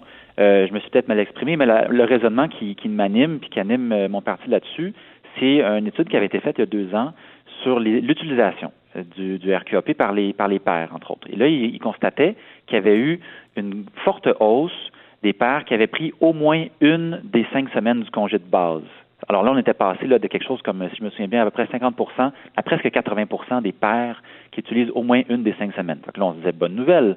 On pères- chemine, on chemine. on chemine. Sauf que là, dès que vous basculez dans l'autre catégorie, plus que cinq semaines, dans le congé parental, le fameux bloc de 32 semaines à se partager, oh là là, là, on était, euh, on faisait du surplace. On était à l'entour de 35-40% et ça n'avait pas bougé depuis 15 ans. Donc là, il y a une réflexion à se dire, OK, comment on peut aider euh, à faire en sorte que le père soit plus présent? Et, et- et quand je dis plus présent, j'insiste pour dire qu'il faut pas, il va pas passer sa journée dans la piscine ou à jouer euh, au PlayStation. va C'est pas un congé. ben non, c'est ça, il va partager les tâches, il va changer les couches, il va faire le ménage, la bouffe, les biberons, etc. On, on comprend la chanson. Mais comment on peut faire en sorte qu'il soit davantage présent dans la vie de l'enfant et de la famille? ben si on rehausse cette norme-là, donc du, du, du 5 semaines à 8, on pense que ça va encourager plus de gars à aller demander le congé. Ben, ouais. un message aussi aux employeurs de dire que c'est normal que les gens prennent un congé de base qui est maintenant de 8 semaines et non de 5. Je pense que évidemment euh, comme on dit, mettre de l'argent à la clé, c'est toujours incitatif. Par contre, euh, j'ai l'impression que ça ne sera pas suffisant. Euh, je pense qu'en amont, il y aurait tout un travail à faire par, socialement par rapport à nos gouvernements, à ce que justement les hommes qui désirent s'occuper de leurs enfants soient moins stigmatisés parce qu'on va pas se cacher la tête dans le sable. C'est encore les gars qui disent ah moi c'est moi qui ai pris le congé de paternité, c'est moi qui ai pris le congé parental, ma blonde est retournée travailler. Ben il y a un gros gros gros jugement euh, dans la plupart des cas. On trouve pas ça encore malheureusement très masculin. Exact, vous avez entièrement raison. Puis je vous dirais qu'au Parlement, moi, je commence à être des premières générations là, de pères qui ont pris un congé parental, un congé de paternité, puis qui peuvent avoir une certaine expérience de la chose. Puis comment vos couches, comment on a réagi? Ben là, le- quand j'ai- parlé au ministre euh, Jean Boulet de, de cette question-là, il avait déjà un peu fait son annonce là, sur la réduction de, de cotisation. Alors là, il, s'était un peu lié les mains, puis ça lui donnait beaucoup moins d'espace pour faire des améliorations au régime. Mais je lui ai dit, bon, il y a peut-être moyen de revoir ta, ton annonce, mais surtout, dans l'argent qui va te rester, peux-tu peut-être te concentrer sur la question de la présence des, des, des pères? Il avait l'air sensible à la question. Euh, puis je pense que ça fait consensus, c'est ça qui est intéressant. Vous allez autant voir des, des, des, féministes, puis peut-être même des fois des masculinistes, ils vont être d'accord avec, la présence des pères euh, et de la valorisation de la paternité.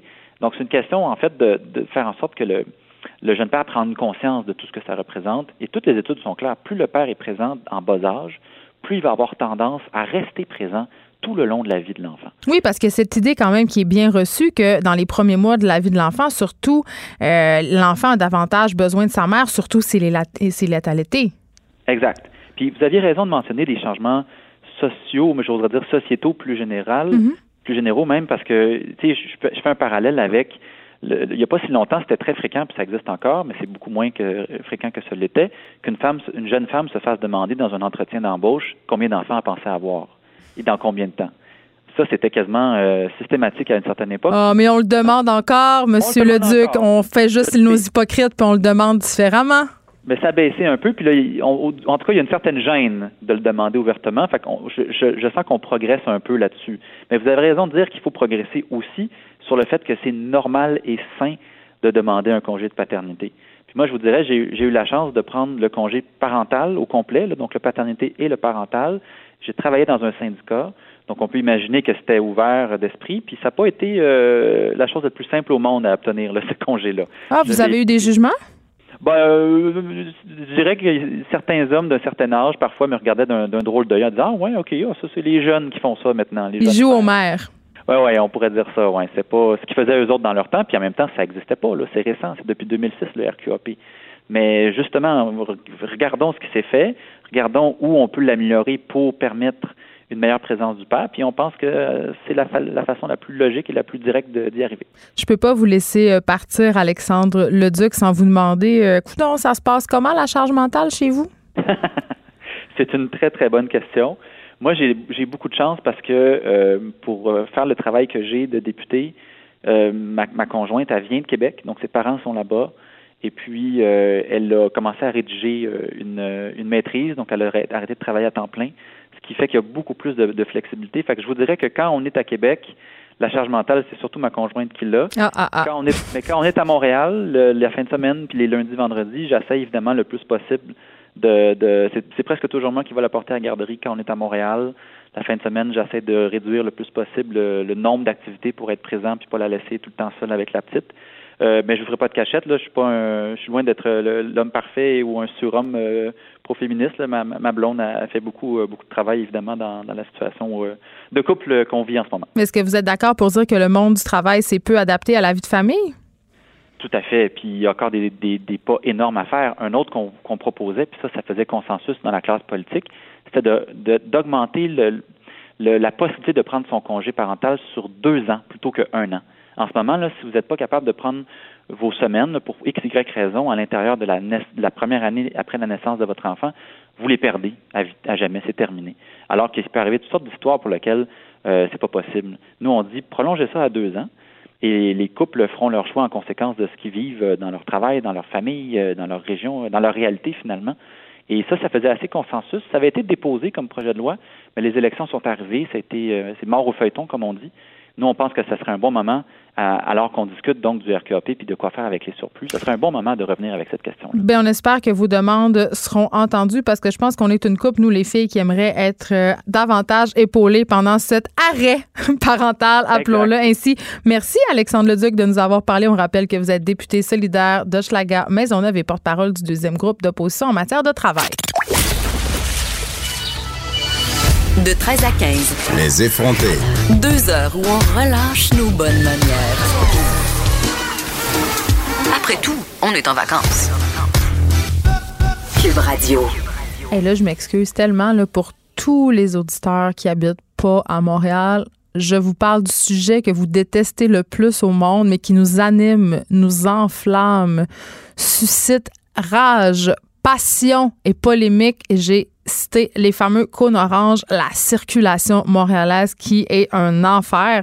Euh, moi, je conduis depuis pas longtemps. OK, je conduis de- depuis que j'ai 30 ans et j'ai 37 ans et j'ai commencé à conduire à Montréal. Et quand j'ai eu mon ma voiture les premières années, euh, j'aimais ça la prendre pour aller un peu partout. Et mon beau-frère m'avait dit à l'époque, tu vas voir, tu vas tellement t'écœurer quand tu vas comprendre que tu vas toujours être stallé, puis que ça va te prendre 50 minutes faire un kilomètre jamais dans le trafic les travaux. Et je dois avouer, il avait raison. Euh, les routes montréalaises sont tout le temps bouchées. Il y a des travaux partout. L'été, c'est pire. Et là, je le disais en début d'émission, euh, cet été, ça aurait été un été particulièrement mauvais euh, côté circulation à Montréal. Et là, il fallait absolument que je fasse le point avec un expert. J'aime ça, me faire rassurer ou me faire rager. On a Daniel Pilette, qui est professeur associé au département de stratégie, responsabilité sociale et environnementale de l'École des sciences de la gestion du Donc, avec un titre long de même, elle doit connaître son affaire. Bonjour, Madame Pilette. Bonjour. Écoutez, euh, là, là, la, la fameuse, je, je me sens mal de parler de la fameuse question de la circulation à Montréal des comptes parce que j'ai l'impression que les gens qui nous écoutent, qui sont pas à Montréal, ont l'impression qu'on exagère. Est-ce qu'à Montréal, c'est pire qu'ailleurs? Bon, alors moi je ne crois pas que les gens euh, de l'extérieur trouvent qu'on exagère parce que souvent eux-mêmes ils refusent autant que possible de venir sur l'île de Montréal. Euh, ils se l'évitent parce que justement ils connaissent les difficultés de la circulation. Alors évidemment, euh, ça ne devrait pas être pire qu'ailleurs. Moi je vous dirais quand même ça devrait être un peu mieux qu'ailleurs. Pourquoi? Parce que les rues de Montréal ont été euh, tracées selon un plan en damier. Et donc, normalement, c'est un des avantages des Alors, les plans damier, là, c'est euh, on a toujours des angles droits. On n'a pas des grands boulevards qui euh, collectent des rues euh, qui, qui serpentent. Là. Non, on a toujours des angles droits, des quadrilatères, voilà. Et, et donc, euh, normalement, il devrait être facile de trouver une voie alternative, soit dans l'axe nord-sud, soit dans l'axe est-ouest. Euh, et comme à Montréal, en plus, les fusions municipales, euh, on parle pas des plus récentes, des années 2000, mais on parle des précédentes, euh, comme elles ont été réalisées il y a très longtemps, par exemple, la fusion d'Hochelaga ou de l'ancienne ville de Maisonneuve avec Montréal, ça date du début du 20e siècle, le tout début du 20e siècle, ou même parfois la fin du 19e siècle. Alors donc, ce sont des fusions qui ont été réalisées progressivement et on a eu le temps d'adapter le plan de rue depuis tout ce temps-là par rapport au à d'autres villes où, euh, dans les banlieues, par exemple, il y a des fusions. Si on pense à, euh, par exemple, la Chenet avec Terrebonne, ce sont des fusions qui sont beaucoup plus récentes. Là. Alors donc, nous, on a eu le temps d'adapter notre- nos rues, puis de retrouver plus ou moins nos angles droits un peu Ben, ça paraît Mais- pas. non, c'est ça. Alors, on aurait toutes les conditions gagnantes, finalement. Et historiquement, on a eu toutes les conditions gagnantes. Mais c'est quoi? On est juste une gang de tapons? Je veux dire, c'est quoi? ben là, là, c'est parce que il arrive plusieurs phénomènes en même temps. Euh, bon, d'abord, évidemment, euh, les grandes voies de circulation dites rapides, ce sont souvent les moins rapides. Mais celles-là échappent à la ville de Montréal. Là. Euh, on parle, euh, par exemple, de l'échangeur Turco, on parle euh, de l'autoroute métropolitaine. Est-ce que ça vous est déjà arrivé de prendre la 40 puis qu'il n'y pas de jamais? Je veux dire, j'apprends à 3 heures du matin puis il y a un embouteillage. Qu'est-ce qui se passe sur, sur l'autoroute 40 sur le boulevard métropolitain? Mystère. oui, euh, c'est vrai. C'est vrai que euh, ça arrive souvent, puis que euh, visiblement, il y a un déficit d'entretien. Alors, si on revient à ce qui est de la compétence de Montréal, les voies rapides, ça, on, a relativement peu de contrôle là-dessus, puis on devrait être en phase rattrapage. Et c'est certain que le boulevard, euh, l'autoroute métropolitaine, elle n'a pas été construite en prévision de la circulation, la densité de circulation telle qu'on l'a actuellement. Puis on a pensé longtemps que l'autoroute 30 permettrait aux camions, par exemple, de ne pas venir à Montréal. Un grand euh, succès. d'éviter Montréal, mais non, ils continuent de passer pour toutes sortes de raisons. Il euh, faut dire que en ce qui concerne le camionnage, il y a euh, il y a un facteur sur lequel on a peu de contrôle en circulation ou en transport et c'est le facteur just in time. Le fait que maintenant toutes les entreprises veulent minimiser leurs activités d'entreposage parce que le terrain coûte cher, donc les bâtiments pour abriter des entrepôts, ça coûte cher, et donc on veut se faire livrer toute la marchandise requise à la dernière minute. Et ça, ça fait que l'entrepôt, il est comme dans le camion, puis que le camionnage, euh, il n'y a pas seulement l'automobile où il y, en a plus qu'avant. Mais il y en a plus qu'avant quand même. On peut pas le nier, ça. Oui. Euh, tout à fait. Il y en a plus qu'avant et il y en a plus qu'avant, entre autres sur l'île de Montréal. Pourquoi? Parce que la population a rajeuni, euh, c'est-à-dire qu'il y a un petit peu plus de jeunes familles qu'avant sur l'île de Montréal, même dans les quartiers centraux de Montréal. Et quand on a une famille, euh, on, on, souvent, on préfère faire des déplacements en automobile parce qu'avec les enfants, ça facilite beaucoup les choses. Mais le camionnage, lui, il a augmenté plus que proportionnellement à cause justement du just in time. Et là, quand on prend l'autoroute métropolitaine, à certaines heures, euh, on a l'impression que les automobiles à certaines heures sont minoritaires. Là. On est entouré de, de camions. Ben oui, puis ça cause, euh, ça cause des accidents qu'on connaît. En terminant, euh, Madame Pilette, est-ce que parce que là, je veux bien croire, ça va mal, je pense qu'on comprend là, puis personne ne veut prendre son auto, mais est-ce que est-ce que vous auriez des solutions à proposer à nos élus qui ne semblent pas vraiment savoir comment gérer la situation? Bon, d'abord, euh, première chose, là, euh, il faudrait qu'on fasse un effort, euh, un effort de communication. Ce qui manque beaucoup, c'est la communication. Puis si la ville et les arrondissements, d'abord, il faudrait qu'il y ait une meilleure coordination entre les travaux qui sont commandés par la ville centrale et ceux des arrondissements. Et si et la ville et les arrondissements se forçaient à faire de la bonne communication pour les citoyens, ça les obligerait à mieux penser, à mieux réfléchir, parce que le fait de mettre sur papier la communication pour les citoyens, ça obligerait à revoir certaines opérations.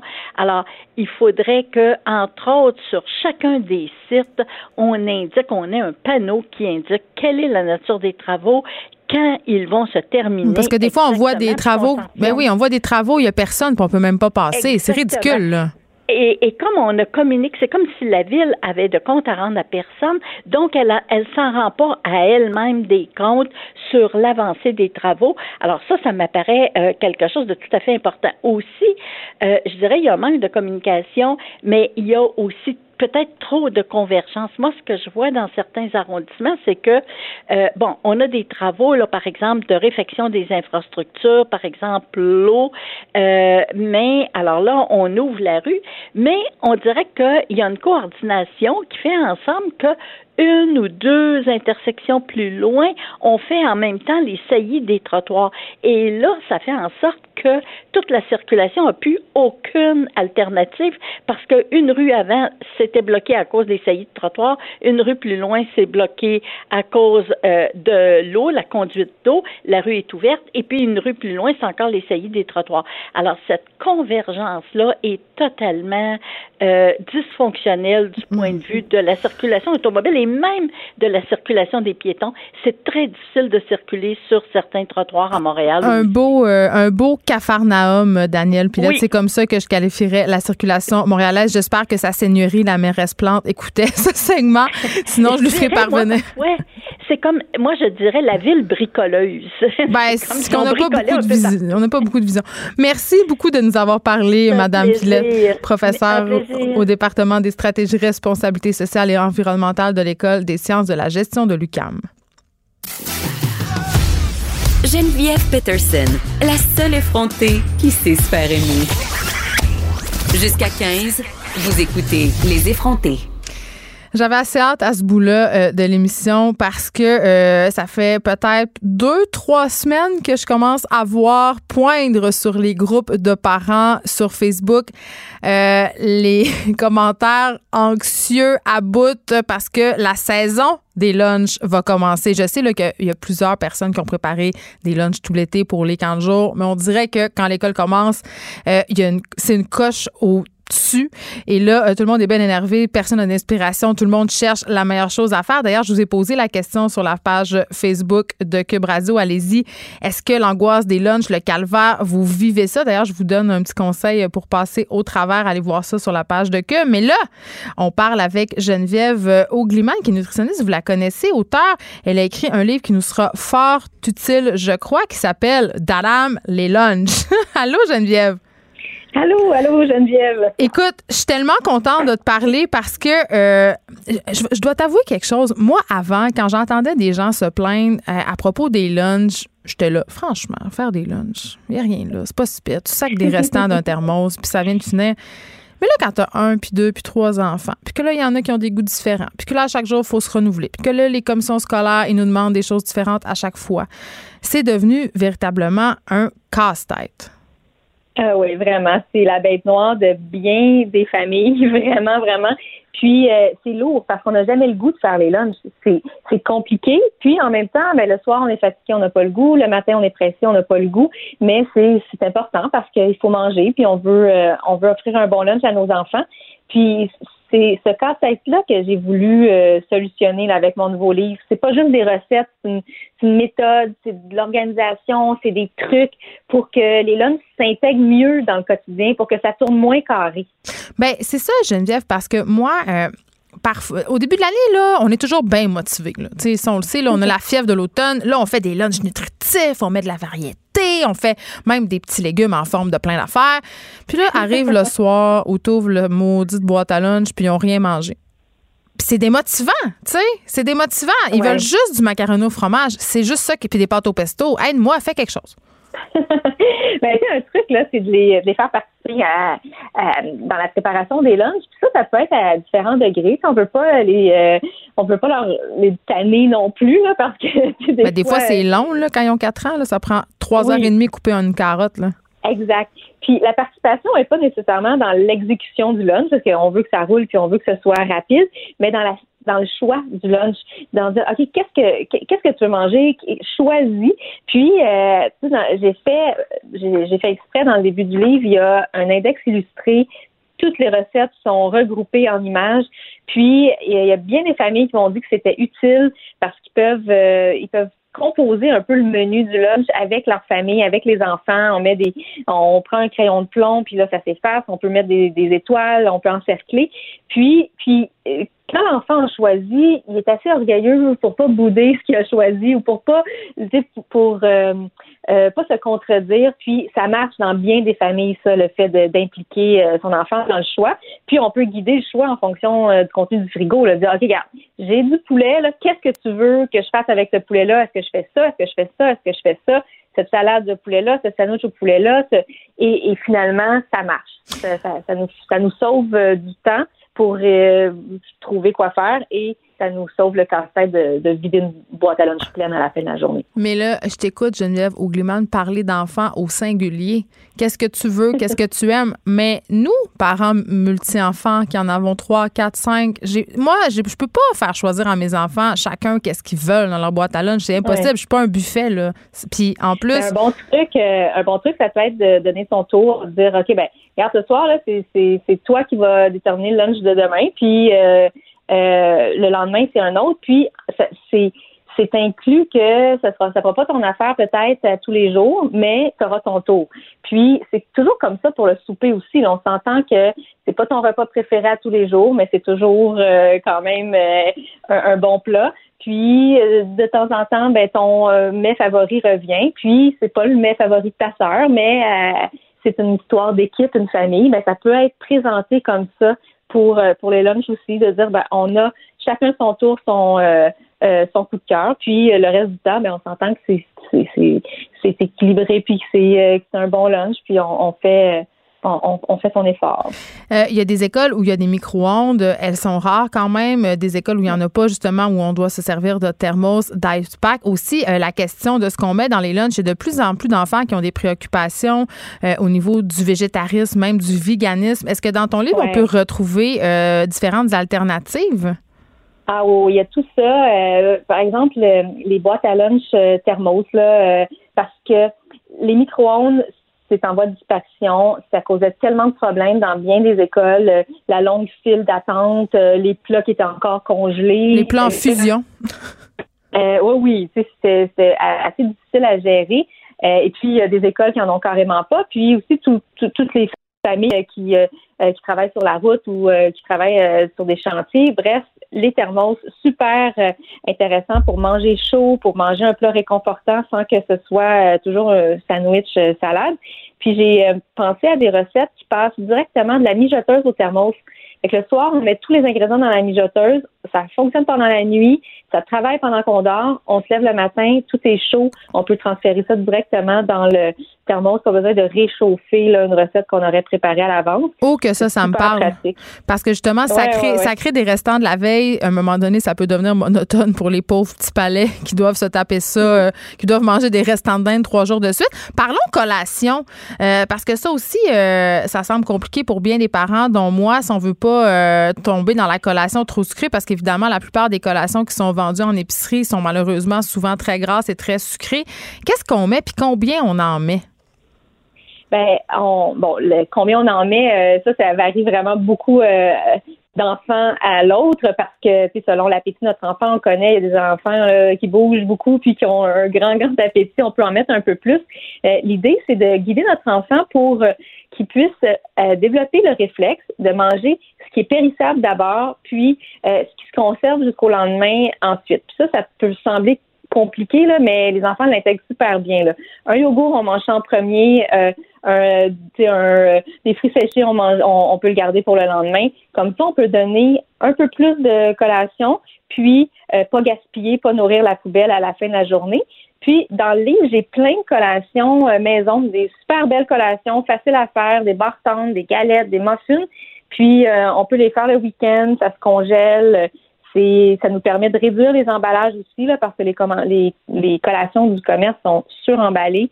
Euh, puis il y a plein de variantes. On peut varier les garnitures à l'infini. J'en propose plein, mais on peut aussi garnir comme on veut nos barres tendres puis nos galettes.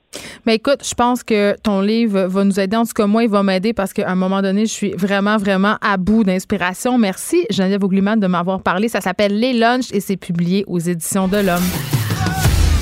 Geneviève Peterson, la seule effrontée qui sait se faire aimer. Jusqu'à 15, vous écoutez Les effrontés. Un article que j'ai vu dans le Devoir euh, qui m'a quand même beaucoup interpellé et inquiété. On en parle depuis le début de l'année euh, des pesticides, du réchauffement climatique. Et là, il n'y a rien euh, pour nous rassurer. Dans cet article-là, on parle de municipalités qui sont aux prises avec des problèmes d'érosion, des insectes ravageurs qui se multiplient, des nouvelles cultures qui deviennent possibles, des légumes qui subissent des transformations. Bref, c'est vraiment tout notre, notre environnement qui est en train de se modifier. C'est le réchauffement climatique, évidemment, qui contribue à ça. Et on parle de prolifération de parasites, des insectes nocifs pour les agriculteurs. Et ceci tire la sonnette d'alarme quand même. On en parle avec Jacques Brodeur, qui est professeur de biologie à l'Université de Montréal et qui est aussi titulaire d'une chaire de recherche en lutte biologique. Bonjour, Monsieur Brodeur. Bonjour, madame. Écoutez, moi, comme consommatrice euh, de produits, euh, de légumes, de fruits, euh, évidemment, je suis pas la seule. on, on fait attention à acheter des choses de chez nous. Je trouve ça excessivement inquiétant, tout ce qu'on lit depuis quelque temps sur, un, l'utilisation des pesticides et deux, à quel point les changements climatiques affectent notre agriculture au Québec. Euh, effectivement, c'est deux problèmes euh, distincts, mais qui se rejoignent aussi en quelque part. Euh, L'utilisation des pesticides, ben, c'est une problématique qui est majeure au Québec puis un peu partout en Amérique du Nord depuis des années et des années.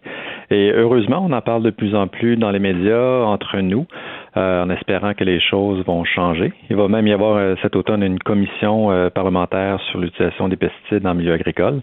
Donc là, au moins, on va en discuter, puis euh, j'espère qu'on va prendre des, des résolutions pour diminuer notre, notre dépendance aux pesticides de synthèse. Quant au réchauffement climatique, ben là, c'est une, euh, c'est une donne, une problématique qui est relativement nouvelle, même si le réchauffement climatique est avec nous depuis des années et des années. Ben là, on commence à voir les effets négatifs du réchauffement climatique, notamment dans nos champs, notamment dans nos productions agricoles ici au Québec. Et ce qu'on observe souvent, ben, ce sont de nouveaux insectes ravageurs, de nouvelles maladies qui attaquent nos cultures et également parfois des abondances beaucoup plus grandes d'insectes ou de maladies. Donc, c'est deux réalités auxquelles on fait face maintenant. Mais le résultat de tout ça, c'est quand même, je lisais dans le devoir, que certains agriculteurs, et c'est quand même assez révélateur, qui ne veulent pas révéler leur identité parce qu'ils veulent pas être associés à l'utilisation des pesticides, mais ces gens-là sont contraints d'utiliser de plus en plus de pesticides pour justement gérer ces indésirables-là qui viennent s'installer et menacent nos cultures? Ben, effectivement, j'aimerais pas être euh, actuellement dans la dans la peau, dans les culottes des, agriculteurs parce que euh, la pression pour la diminution de l'utilisation des pesticides est de plus en plus grande dans le dans le public. Euh, et évidemment, ceux qui les utilisent, à bon escient ou non, ce sont les agriculteurs. Donc, c'est assez facile de, de, de, les pointer du doigt et de les rendre responsables pour les problèmes euh, d'utilisation d'insecticides, d'herbicides, de fongicides qu'on voit en agriculture. ils n'ont pas ils pas la vie facile. Puis en plus, ben ils font face à des changements dans leur champ auxquels ils n'étaient pas habitués, auxquels ils n'étaient pas non plus euh, prévenus. Donc, euh, la, tâche, la job au quotidien d'un agriculteur, c'est devenu assez complexe. Puis en plus, il faut gérer la question de l'image aussi. Ben oui, puis là, euh, justement, quelles sont les cultures qui sont le plus impactées? Là, on parlait de la carotte notamment, mais c'est quoi qui est le plus touché? En fait, la plupart des cultures vivent une, forme de transformation au niveau de la production. Vous avez parlé de la carotte, mais je pourrais aussi vous parler du soja, euh, de la laitue, toute la culture des petits fruits, euh, la culture en verger de pommiers. L'ensemble des cultures au Québec euh, est touché par le, réchauffement climatique. Ça, il n'y a pas de doute. Mais qu'est-ce qui arrive avec ces fruits et ces légumes-là qui sont touchés? Ils les, perdent? Ben, tout dépend du, du, dommage causé soit par les maladies, que ce soit des champignons ou des bactéries, ou même par les, par les insectes ravageurs. c'est une question de, de, niveau de dommage qui leur qui permet aux agriculteurs de, de de pas de produire, mais de commercialiser ou non leurs leurs fruits. Par exemple, si vous avez une, une pomme qui euh, qui est taché par la tavelure, qui est, euh, qui est provoqué par une maladie, ben nous, les consommateurs, on exige maintenant des pommes qui sont parfaites au niveau de la forme, au niveau de la couleur, au niveau du goût. Ben ça, ça entraîne aussi des pertes là, énormes là, au niveau de la commercialisation parce qu'on est rendu super exigeant sur la, la qualité des, euh, des, fruits et légumes. Ça, c'est un autre, un autre aspect que les euh, producteurs doivent considérer. Ben on, on, entend quand même de plus en plus parler de supermarchés qui mettent de l'avant des, des, initiatives, pardon, de, on appelle ça les légumes imparfaits donc ils les vendent un peu moins cher. Donc, je pense quand même qu'au niveau du consommateur, il y a une certaine prise de conscience. Là, vous l'avez dit, euh, la question des pesticides a été au cœur du débat public cet hiver, notamment avec l'histoire de Louis Robert, cet agronome qui a révélé les liens, euh, d'ailleurs très inquiétants, entre les fabricants de pesticides et les études quant aux pesticides. Ça, j'espère que ça va être par ailleurs étudié pendant cette fameuse commission qui aura lieu cet automne. Mais euh, moi, je vais aller un peu plus loin. Je vous pose une question un peu science-fiction, mais est-ce que ça se peut qu'il y ait certaines espèces de légumes et de fruits qu'on soit plus capable de cultiver ici à cause des changements climatiques? Euh, je vous dirais oui. Euh, certaines, euh, si ben, tout dépend des prévisions au niveau du climat. Euh, tout dépend aussi de la durée dans laquelle vous vous projetez dans le futur, mais on estime que d'ici de 40 à 50 ans, euh, si les prévisions de changement climatique euh, générées par les scientifiques, par les climatologues, par des groupes comme Oranos ici au Québec se, se réalisent, oui, il y, a des, il y a des cultures qui ne seront plus possibles de, de, cultiver ici au Québec. Par contre, évidemment, ça peut avoir aussi des aspects, des aspects bénéfiques pour certaines autres cultures. Bon, passons au vin. Au vin, le vin, on on, est rendu quand même, euh, notre température nous permet davantage de créativité. Exact. Euh, il y a certains cultivars de, de vin euh, qui étaient absolument impossible de cultiver il y a 10 ans, 15 ans, 20 ans. Maintenant, c'est possible. Et avec le réchauffement climatique, mais peut-être qu'on va même arriver à pouvoir cultiver du vin, avoir des vignobles dans des régions comme le, le bas du fleuve, voire même la Gaspésie dans 50, 60 ans, ce qui était tout à fait illusoire euh, dans le passé. Donc, il y a plusieurs cultures euh, qui vont bénéficier en quelque sorte du réchauffement climatique, que ce soit les cultures du vin, les cultures de soya, de maïs et autres. Puis il y en a d'autres ben, qui vont souffrir plus des, coups de chaleur puis des épisodes de sécheresse qu'on va vivre de plus en plus fréquemment dans le futur. Les plus climato-sceptiques nous diraient qu'on a seulement qu'à s'adapter, qu'on a seulement qu'à développer d'autres sortes d'agriculture. Euh, ben, on n'aura pas le choix. Hein? On n'aura pas le choix de s'adapter parce que notre, notre, climat va changer de façon euh, drastique. Euh, mais les climato-sceptiques aussi devraient, euh, premièrement, accepter la réalité, la réalité des, changements climatiques et euh, considérer aussi qu'il y a certains méfaits qui sont associés au changement climatique qui vont toucher non seulement les agriculteurs, mais la population en général. Si je vous parle simplement du fait qu'ici au Québec, on est privilégié ou on était privilégié parce que il y avait très, très, très peu de maladies qui étaient transmises par des, euh, des insectes là, vecteurs de, de, certaines maladies, comme la malaria, la langue et tout. On n'a pas encore ça au Québec, mais depuis quelques années, on a des moustiques qui sont capables de transmettre le virus occidental du Nîmes. Il y a la maladie de Lyme aussi, qui est comme... Qui, Lyme, là, oui. qui, euh, qui, est transmise par des tiques. Ben ça, c'est une réalité que moi, quand j'étais petit, là, on n'en parlait pas du tout de ça. J'allais me promener en forêt en culotte courte, en sandales, puis il n'y avait aucun problème. Là, c'est plus le cas maintenant. Si vous habitez en Montérégie, en Estrie, faut faire gaffe. Là. Donc, euh, ça, c'est des, des, des fléaux là, qui risquent de nous toucher très, très fortement dans, dans l'avenir et dans un avenir très proche. Là. Et puisque éventuellement, quand même, M. Brodeur, le consommateur, a toujours à cœur sa petite poche, hein, les gens euh, ont beaucoup de bonnes, oui. euh, sont très vertueux, mais c'est quand même prouvé que quand vient le temps de payer, on a peut-être moins de valeur. Est-ce que ces changements-là, tout ça, vont avoir un impact sur le prix des fruits et légumes? Est-ce que ça peut faire augmenter euh, le coût de notre assiette comme considérablement? Ah, là, c'est une question que vous devriez poser à un devin. euh, vous savez, on a quand même, comme consommateur aussi, comme société de, de production, euh, une grande capacité d'adaptation. Euh, les producteurs aussi ont une grande capacité d'adaptation dans leur production. Euh, J'ose croire qu'on va être capable de, de produire euh, une même qualité de fruits et légumes, une même quantité de fruits et légumes à des coûts similaires mmh. dans le futur, mais il y a certainement certaines cultures qui vont être euh, nettement plus touchées par par des nouvelles euh, types de production. Je vous la pose autrement euh, de bord la question. Ouais. Je me disais euh, parce que évidemment depuis quelques années c'est la grosse mode de manger euh, des légumes et des fruits bio. Est-ce que ça oui. vient pas d'ajouter au moulin une espèce de raison de plus pour se tourner vers le biologique? Oui, en fait, la, la, mode, comme vous dites, la tendance de, manger bio, euh, elle, est très bonne euh, pour plusieurs raisons, parce que les gens mangent de façon euh, plus santé, mais aussi parce que ça met une certaine pression sur notre mode de production de fruits et légumes. Et la pression, c'est pour faire en sorte d'utiliser moins, d'utiliser de façon plus intelligente les pesticides de synthèse. Donc, moi, ce que je vois dans ma, dans ma pratique, c'est que oui, il y a de plus en plus de gens qui mangent bio, et ça, ça fait en sorte que les choses bougent un peu plus rapidement dans les champs pour adopter des pratiques plus euh, euh, plus respectueuses de la santé humaine, plus respectueuses aussi de notre de notre environnement. Mais oui, parce que M. Brodeur, vous l'avez bien souligné, on a notre rôle à jouer là-dedans. Je pense qu'une des raisons pour laquelle on utilise autant de pesticides, c'est qu'on laisse plus le temps aux champs de se reposer, en guillemets, ce qu'on appelait la jachère à l'époque. On veut produire toujours plus, toujours mieux, des légumes d'une apparence toujours plus parfaite. Et je pense que de ce côté-là, on devrait euh, avoir une petite prise de conscience ici. Là. Oui, euh, en fait, euh, on exige des fruits des légumes au meilleur coût possible, ce qui est, normal comme, comme consommateur, mais il faut savoir aussi qu'il y a un coût euh, au niveau de l'environnement, au niveau de la santé humaine, de ces productions industrielles sur de très, très, très vastes étendues qui font en sorte que ça favorise la pullulation d'insectes, ça favorise le développement de maladies parce qu'on a affaire à des monocultures sur des immenses superficies. Imaginez-vous, mettez-vous dans la, dans la peau, si vous êtes un, un, insecte, une pyrale du maïs, par exemple. Imaginez le, le pactoc que vous avez si vous vous retrouvez dans un champ de maïs de la Montérégie là, qui, qui s'étend à perte de vue.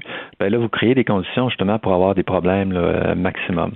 Donc, ce qu'il faut revoir, c'est aussi notre façon de, de, cultiver la terre. Mais est-ce qu'on euh, peut revenir en arrière? Moi, j'ai l'impression que c'est impossible de revenir en arrière. Non, revenir en arrière, c'est impossible, mais euh, s'améliorer, ça, il y a toujours place à l'amélioration. Et il existe là, toutes sortes de, de techniques, de, de, modes de production maintenant qui nous permettent là, de prévenir les infestations d'insectes, de prévenir le développement de maladies, sauf que malheureusement, euh, sont pas toujours mises en application. Euh, quand j'entends des, des, gens dire qu'on ne peut pas se passer de pesticides parce qu'on n'a pas de méthode alternative, euh, je ne suis pas d'accord. C'est simplement que certaines méthodes sont là, mais ils ne sont pas mises en application. Oui, sont euh, peut-être plus onéreuses et plus compliquées aussi. C'est peut-être ça Dans- aussi. Là. Exactement, exactement. là. Je ne veux pas dire que euh, on peut pas du jour au lendemain, là, et ça a toujours été mon credo, on ne peut pas du jour au lendemain se passer des pesticides de synthèse euh, parce qu'on a une planète à nourrir, parce qu'on a des populations à nourrir, mais on peut quand même mieux les utiliser pour réduire les, euh, les dommages associés à ces, euh, à ces molécules. Avant que, avant que je vous laisse aller, M. Brodard, j'ai ma question, euh, je vais l'appeler ma question anxiogène. je, le- Oui, je lisais dans l'article du Devoir. Moi, il y a une chose qui m'écœure dans vie et, et, contre laquelle je me bats à chaque été, c'est les drosophiles, OK? Les fameuses mouches à fruits. Et là, je lisais, en fait, qu'il y avait une espèce de, d'invasion de drosophiles à elles tachetées. OK? Dites-moi pas qu'il est en train de se développer une espèce de drosophile avec des super pouvoirs. S'il vous plaît, dites-moi pas ça.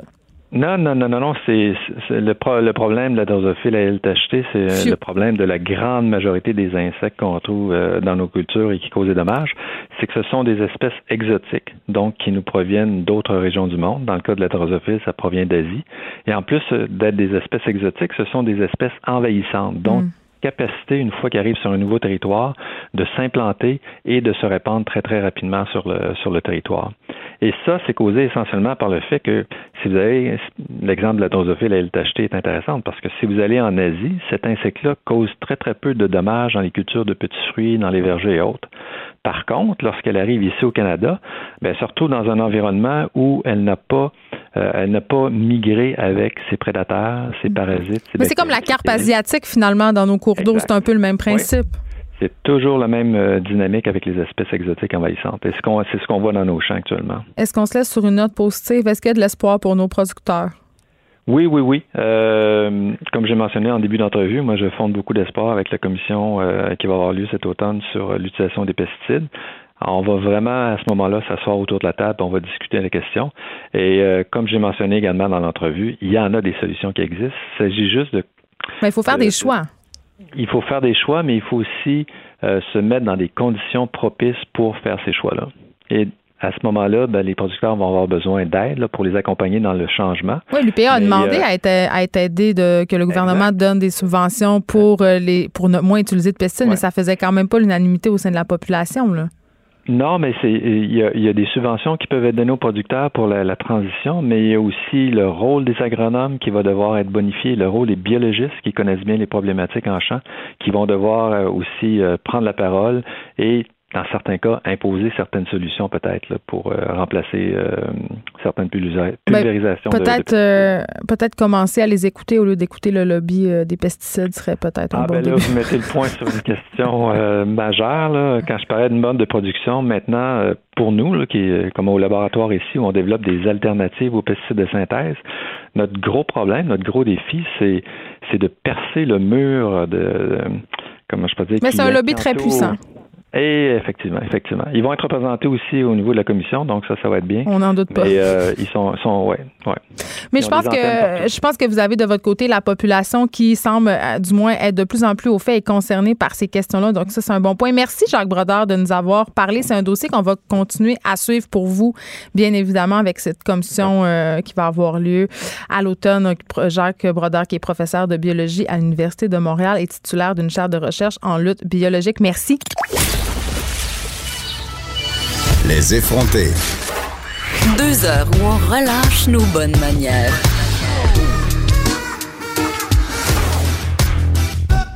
Cube Radio. close my eyes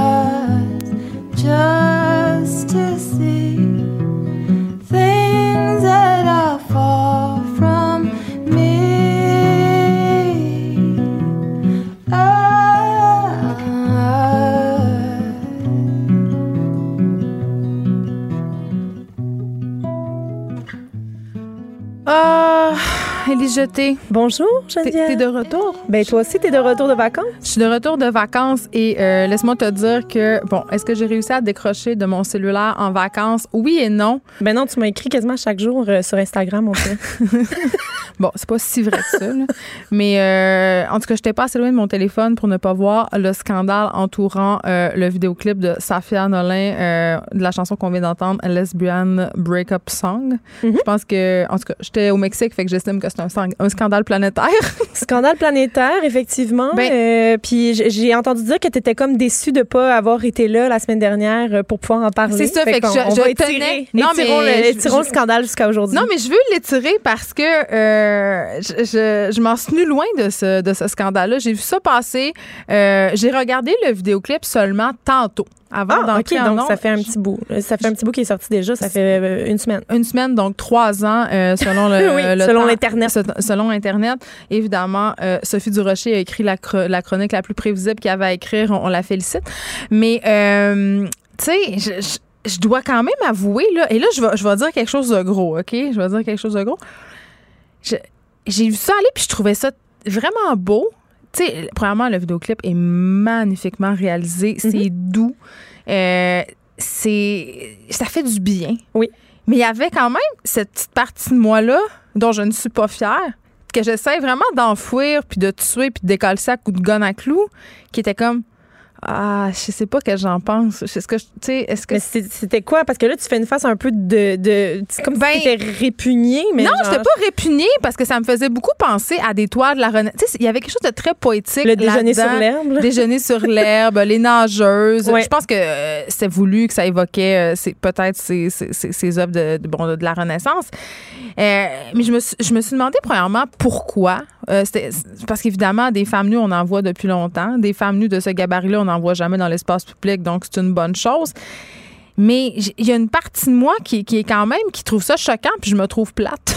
Mais oui, mais mais euh, il y en a beaucoup qui ont dit, euh, d'ailleurs, Sophie Durocher l'a dit euh, on- que- qu'elle avait fait ça pour attirer l'attention. Non, moi, je euh, pense pas. Non. Euh, moi, je pense qu'elle elle, elle mais- revendique quelque chose. Elle moi, reprend je le pouvoir sur peu quelque importe, chose. quand tu fais quelque chose de ce type-là, tu- quand tu revendiques, oui, tu veux attirer l'attention, mais c'est bien sûr que oui, qu'elle attire l'attention, mais est-ce que c'est une mauvaise je pense pas- chose? Je pense pas qu'elle s'est levée le matin et elle a fait hey, quel coup d'éclat je pourrais faire pour que tout le monde fasse des chroniques sur moi. Puis bon, Absolument parce pas. Elle s'est mangé un sharp, une barge de haine, Safia, encore une fois. Tout à fait. dégoûtant. Mais je, je pense que. Je, puis je sais pas si tu es d'accord avec moi, Élise, mais qu'il y a là-dedans une reprise du pouvoir. Oui. Tu sais que c'est moi qui ai le gros coup du bat, je sais pas. Oui, mais tu sais, tout un chacun euh, au quotidien euh, essaie d'attirer l'attention pour des affaires beaucoup plus futiles que l'acceptation de soi. Hey, moi, euh, la première, dans un corps, de mes stories. est dans un corps qu'on n'a pas choisi, mais qu'on Ouais. décide d'aimer quand même. Tu sais, moi, c'est ce message-là que j'ai trouvé extrêmement puissant là-dedans. Mais est-ce que c'est vraiment parlé- ça le message? Parce que moi, souvent, ce qui me gosse dans Totalement. ces affaires-là, c'est euh, acceptons-nous. Euh, je pense que le message, c'est juste genre soyons. Le corps existe, il est quelque chose, il- puis il n'est pas un, un être, on n'est pas qu'être désirable, on est aussi un, un corps dans lequel on doit vivre, le, le corps comme mécanisme, comme euh, outil de, Un moyen de transport. un moyen de transport. De j'ai- parlé la semaine passée avec les filles qui ont réalisé ce clip-là, les filles de Bien à vous studio. Puis elles- elles me disaient que sur le set, quand ils ont tourné ce clip-là, euh, c'était rendu tellement, c'était quelque chose de tellement pur qu'ils vivaient là, parce que euh, toutes les filles se sont euh, mises à nu et là elles étaient comme ah ben tu sais on, on, on se ressemble, on est on, on est on est différentes, mais on se ressemble. Ouais. Puis même Safia, elle disait, euh, j'ai parlé à Safia aussi la semaine passée, puis elle, m'a dit que, euh, tu sais, euh, on, on se regardait les mamelons des fois, puis on était comme, ah, mais là, on a les mêmes mamelons, tu sais, puis c'est pas le genre de réaction que tu peux avoir dans la vie de tous les jours, parce Non, non. que on se montre pas nécessairement nos mamelons. Ben, en tout cas, Voilà. parle pour toi. là. Oui, ben c'est ça. Moi, je sais pas ce que tu fais dans tes temps libres. Mais, mais quand Mais- même, il y avait quelque chose là-dedans euh, de très puissant, de Oui. très reprise de contrôle. Puis je trouvais ça Il y avait d'autres corps aussi. Oui, il y avait des corps de tous les types. Puis dans le Devoir, la semaine passée, Aurélie Langto a chroniqué sur ce sujet-là. Puis elle disait est-ce que c'est plus féministe de montrer des corps dits atypiques que des corps dits parfaits? Puis elle donnait pas la réponse à ça, mais elle disait par contre que le montrer, quel qu'il soit, va toujours être un geste, un geste politique parce que le corps de la femme, c'est là où elle a été le plus brimée dans sa vie. Mais, mais on, depuis on est temps en toujours, train de le contrôler, de le régenter. Puis on est encore en train de le commenter. Oui, puis quoi qu'on Ouais. en fasse, il va toujours être critiqué. Tu sais, euh, l'oppression des femmes, c'est toujours en lien direct avec euh, son corps depuis toujours. euh, puis c'est pas pour rien qu'on nous appelle le sexe faible. là, Tu sais, c'est parce qu'on On juge que notre même, corps. vraiment? Ben, il y, en a qui. sont hauts, ce monde On nommera leur pas de la face. là. Mais tu sais, quand on fait référence au sexe faible, c'est physiquement. Tu sais, donc on revient Ouais. toujours au physique de la femme quand on on l'oppresse. Donc je pense que ça vaut la peine encore de le montrer. Quel qu'il soit, qu'il soit euh, dit parfait, dit atypique, euh, le montrer, c'est une prise de position. OK, je vais poser ma question plate de madame. Elle fait une face. Je suis obligée de la poser. Vas-y. Est-ce que ça va changer quelque chose qu'elle ait fait ça? Je sais pas si ça va changer quelque chose, mais moi, je pense que de plus en plus, il va y avoir des œuvres de ce type-là, puis ça va changer. Et quand il va en avoir plusieurs, ça va peut-être finir par changer quelque chose. Puis le, le regroupement de femmes qui a été contacté pour euh, justement fournir là, les femmes qui... Les fournir! fournir les femmes qui allaient faire partie euh, du vidéoclip, ce sont euh, les filles de, de Womanhood Project. Qui, font, qui ont un site web. elles ont, c'est ça, elles font une série d'entretiens, de portraits vraiment intimes qui explorent des questions complexes liées à la féminité. Fait que, tu sais, il y a, il y a un message qui perdure, si on veut. C'est pas seulement un clip. Le clip fait partie, c'est une pierre euh, sur le chemin. mais- on parlait euh, l'autre fois, toi et moi, de cette espèce de pression de l'acceptance et de s'aimer, euh, puis d'être obligé de trouver ça beau. Je pense qu'il n'y a pas de ça là-dedans du tout. Puis c'est ça que moi j'ai aimé. C'est juste, elle avait dit ça fait dans une entrevue, ce sont juste des corps qui sont. Euh, sans être érotisés, sans être rien de tout ça. Puis je pense que là, je pense qu'on a fait un premier pas. là. on n'a pas dit, oh, regardez ce clip de grosse Non, femme. absolument pas. Puis il y a un travail extrêmement doux au niveau de, au niveau de la lumière. Ah, c'est super beau. Euh, puis c'est- la réalisation est exceptionnelle. Toute l'équipe était composée uniquement de femmes. Euh, donc un projet de filles qui se tiennent comme ça. Honnêtement, il y a des hommes partout, peu importe où on va, dans n'importe quelle équipe de travail. C'est très difficile de trouver une équipe uniquement féminine. Mais tu sais que pour, euh, pour tourner mon film, c'était un, euh, c'était un, c'était un de nos désirs à Mélanie Charbonneau et moi d'avoir une équipe entièrement féminine. Puis on a presque réussi, mais ça a été quand même difficile. Puis personne comprenait pourquoi. Mais c'est parce que ça crée une énergie qui est haute. Puis je pense qu'on le voit bien dans le clip de Safa. Fait que je suis contente, on en a parlé. Moi, ça me dérange pas d'être une semaine en retard. OK, c'est moi qui grave. décide. Je voulais, je voulais le dire. Puis je, je suis absolument certaine qu'il y a des gens qui nous écoutent qui sont peut-être moins sur les réseaux sociaux que nous. Euh, qui, ne- qui ça va peut-être leur donner envie d'aller le voir, ce clip-là, puis d'en Oui. jaser. Puis Une magnifique chanson, hein, cela dit. euh, Chanson qui- triste. Une chanson Pour une triste, lesbienne en d'amour. d'habitude. Et euh, on a de- parlé, on a parlé du passé, mais on va parler du futur. C'est ça, parce que, oui, c'est les rentrées de toutes les Oui, affaires. C'est la rentrée de toutes, c'est la rentrée de Cube aujourd'hui, mais moi je te parle de rentrée musicale parce qu'il y a plein de choses qui se passent euh, vraiment bientôt, là, même tout de suite. Ça se passe pendant qu'on se Ça parle. se passe là. là. Des gens qui rentrent. D'abord, le pianiste Jean-Michel Blais, qu'on Ah, aime beaucoup. mon Dieu. Euh, il aime jouer avec- dans les plates-bandes de l'électro, même s'il est pianiste classique. Mm. Il C'est pince ses pourquoi? cordes de piano. Exactement, ça c'est vraiment le fun quand il fait ça. Il avait collaboré dans le passé avec le producteur CFCF. Puis euh, là, cette fois-ci, il reprend les chansons de son album Dans ma main qui est paru il y a un peu plus d'un an. Et elles sont retouchées de manière électronique par des producteurs. Il y a Cree, Foxtrot, Kid Koala et CFCF aussi. Et euh, il y a c'est de nombreuses personnes qui savent Kid vraiment Koala ce qu'ils font. sorti des boulamites. Coudon. Euh, L'année passée aussi, il avait sorti un album. Ah, c'est peut-être moi qui ai finalement. Euh, mais c'est un EP qui va sortir ce vendredi, donc les chansons de Jean-Michel Blais qui vont être remixées. On va aller en entendre un extrait. C'est déjà euh, fan, déjà Blind. fan.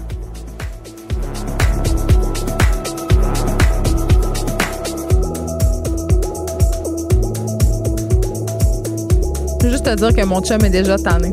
Ah ouais? Oui, parce qu'à chaque fois qu'il embarque dans mon auto, il y a tout le temps euh, Jean-Michel Blais qui embarque parce que quand je branche mon téléphone dans mon char, c'est son dernier disque qui part. Fait que là, ça va être. C'est ça. Et ça va être une autre raison pour laquelle il va Mais la belle nouvelle là-dedans, c'est que C'est nouveau. C'est que c'est nouveau. Puis tu sais, si t'aimes danser, tu sais, on s'en- on s'entend que le piano de Jean-Michel Blais est plutôt sobre, euh, c'est plutôt calme. C'est ma musique de dépression. C'est ça. Si on aller veut faire pas- l'épicerie. Si on veut pas déprimer à l'épicerie, on peut juste danser aussi. Danser dans les rangées. Oui, avec ce- cette nouvelle musique-là. Donc ça, c'est euh, Jean-Michel Blais, euh, remixé par Cri, et la pièce, c'est Blind. Euh, on rappelle aussi hein, que Jean-Michel Blais, c'est lui qui a fait la musique pour le, le film Mathias et Maxime On de rappelle, Xavier que, Dolan. on, rappelle, euh, on rappelle que Jean-Michel Blais est un génie et qu'il et qu'il est une incandescente beauté. Appelle-moi, Jean-Michel. Jean-Mi, Jean-Mi. Jean-Mi. Jean-Mi. Sinon, un autre album qui s'en vient cet automne, le 6 septembre, le nouvel album des Sœurs Boulay. Yeah! Ça s'appelle La mort des étoiles. On va aller entendre la chanson titre de l'album. le monde à la fin qui s'y attardera. Ce sont les reines des harmonies. Ici, tout tombe. C'est mieux que Julie Mars quand on faisait les bacs vocales de Sylvain Cossette. J'adore tes comparatifs, Geneviève. Toutes les chansons de l'album La mort des étoiles ont été écrites et composées par Mélanie et Stéphanie Boulay. Euh, c'est une réalisation et des arrangements qui ont été faits par elle à moitié et à moitié par Connor Seidel qui avait travaillé avec euh, Matt Lubowski et Charlotte Cardin notamment. Les arrangements et la direction des cordes et des cuivres, c'est Antoine Graton qui fait ça pour les Sœurs Boulay cette fois-ci. Et dans le communiqué de presse de l'album, elles disent on a fait tout ça euh, comme si c'était notre dernier album. Ah, mais ils se sont pas chicanés, là. C'est des sœurs, de toute façon, ils peuvent se chicaner. Non, mais elles l'ont fait vraiment de manière ambitieuse. Elles, elles disent vraiment que c'est leur album le plus ambitieux en carrière. Euh, elles l'ont fait comme si tu sais, elles ont toutes donné. Elles ont toutes dit ce qu'il leur restait à dire, finalement. Euh, elles Mais sont là- très conscientes de la fin du monde, hein, comme Greta Thunberg. Ah, là, pas d'autres éco-anxieuses, là. Et euh, ça se ressent beaucoup donc dans les textes des chansons, mais aussi dans l'espèce de lumière qu'on essaie de trouver au bout du tunnel. Ouais, parce qu'il y en a une qui est devenue mère. Il y en a une qui est devenue Il mère. faut que tu trouves un peu de lumière, tu sais. Oui, et euh, donc on, on a beaucoup de quêtes de sens devant le monde qui s'écroule là, dans ce dans ce disque là que, que j'ai pu entendre un peu à l'avance. Puis euh, il est vraiment beau, mais ça sort le 6 septembre, donc euh, restez à l'affût. Je fais des X sur mon calendrier iTunes. Excellent. Un autre, euh, un gars que tu connais peut-être pas qui s'appelle Cédric Saint-Onge. Et non. Ça te dit rien. quelle, quelle surprise! Un autre gars, on va entendre la chanson Demain. OK, on l'entend pas demain, on l'entend maintenant. Je t'ai rendu mêlée.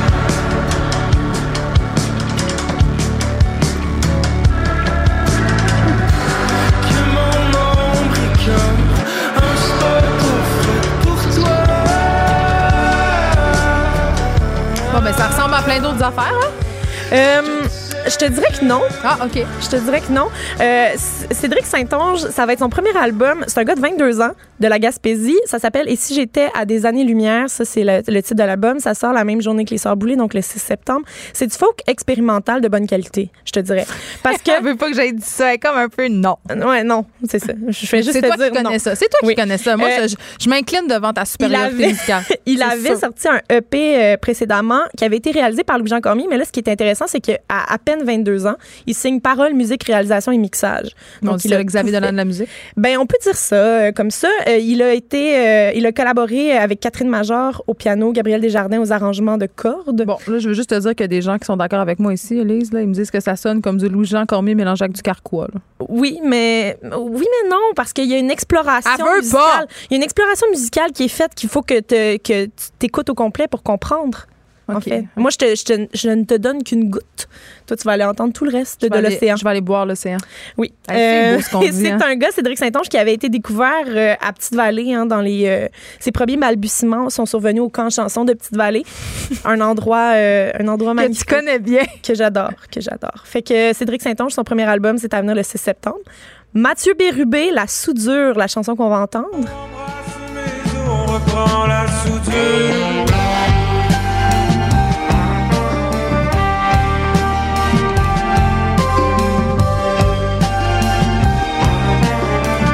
Comme je danse, Elise. Oui. Euh, L'album s'appelle Roman Savon. Ça sort ce Ah, vendredi 23 août. Il s'est inspiré des soaps américains, Roman Savon. Tout est bon. Euh, avec des thèmes principaux qui sont axés justement sur les relations interpersonnelles avec des rebondissements démesurés, hein, parce que c'est ce qu'on retrouve souvent dans les soaps américains. Beaucoup d'autodérision euh, dans le mal de l'amour que l'on retrouve sur cet album. Oh, un Très de top modèle. Il y a des très bonnes personnes qui accompagnent Mathieu Bérubé sur ce nouvel album. Euh, notamment, c'est Antoine Corriveau qui, a- qui signe la réalisation. Il y a aussi dans son entourage musical talentueux Stéphane Bergeron, Cédric Martel, Martin Lisotte, Simon euh, Piché, Castonguay et Jérôme Dupuis-Cloutier. Les arrangements de cordes sont de Mélanie Venditti, dont j'ai parlé souvent à l'émission aussi. Fait que c'est ça. C'est Mathieu Bérubé. Ensuite, on a Saratoga qui a annoncé un nouvel album. OK? Ça, c'est le duo de Chantal Archambault et Michel-Olivier Gass. Oui, OK. C'est un couple dans la vie. Ils ont eu un bébé depuis l'apparition de leur premier album qui s'appelait Fleur. Ils vont sortir à la mi-novembre un nouvel album qui s'appelle Ceci est une espèce aimée. En parlant de leur enfant? Je sais pas. Je Oh, pense j'espère que oui. que oui. J'espère que oui. Sont doux, sont beaux. ça. Euh, le bébé, ça a sûrement juste rajouté des, des choses mignonnes. Oh, là, ce qui sur déjà Instagram? Sont-ils sur Instagram? Ils sont sur Instagram. Yes, yes. C'est rempli de choses mignonnes. Il n'y a pas d'extrait encore qui existe de l'album qui va sortir Ben à la mi-novembre. fait que j'ai décidé juste de te le name dropper comme ça. Mais Oh, euh, ça, c'est. euh, ben, Ça, c'est l'ancien. ça, C'est c'est Fleur. c'est un single qui est sorti euh, il y a environ un an. Ça s'appelle Les Vieux Dimanches.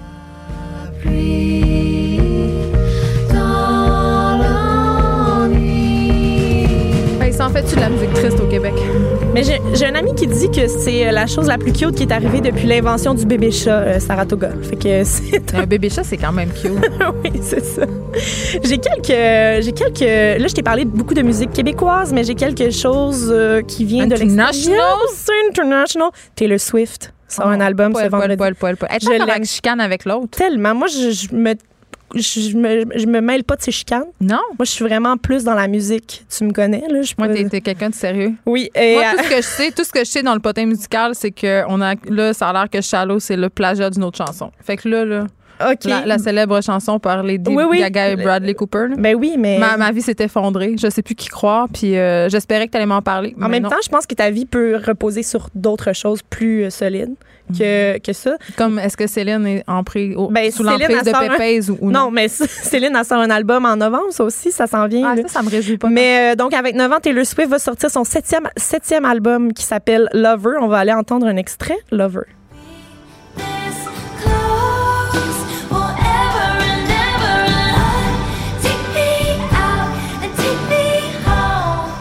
C'est de la belle musique de Grey's Anatomy, ça?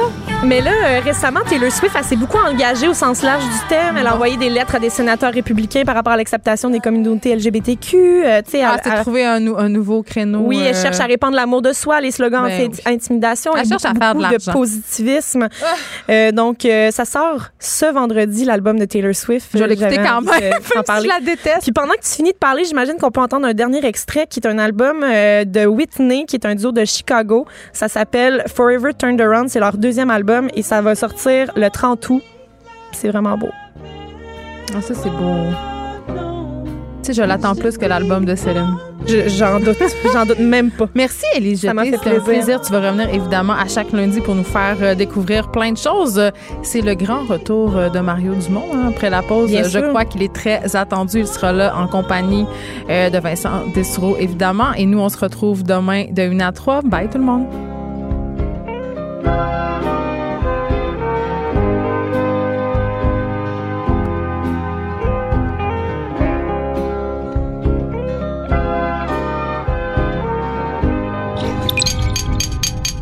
Cube Radio.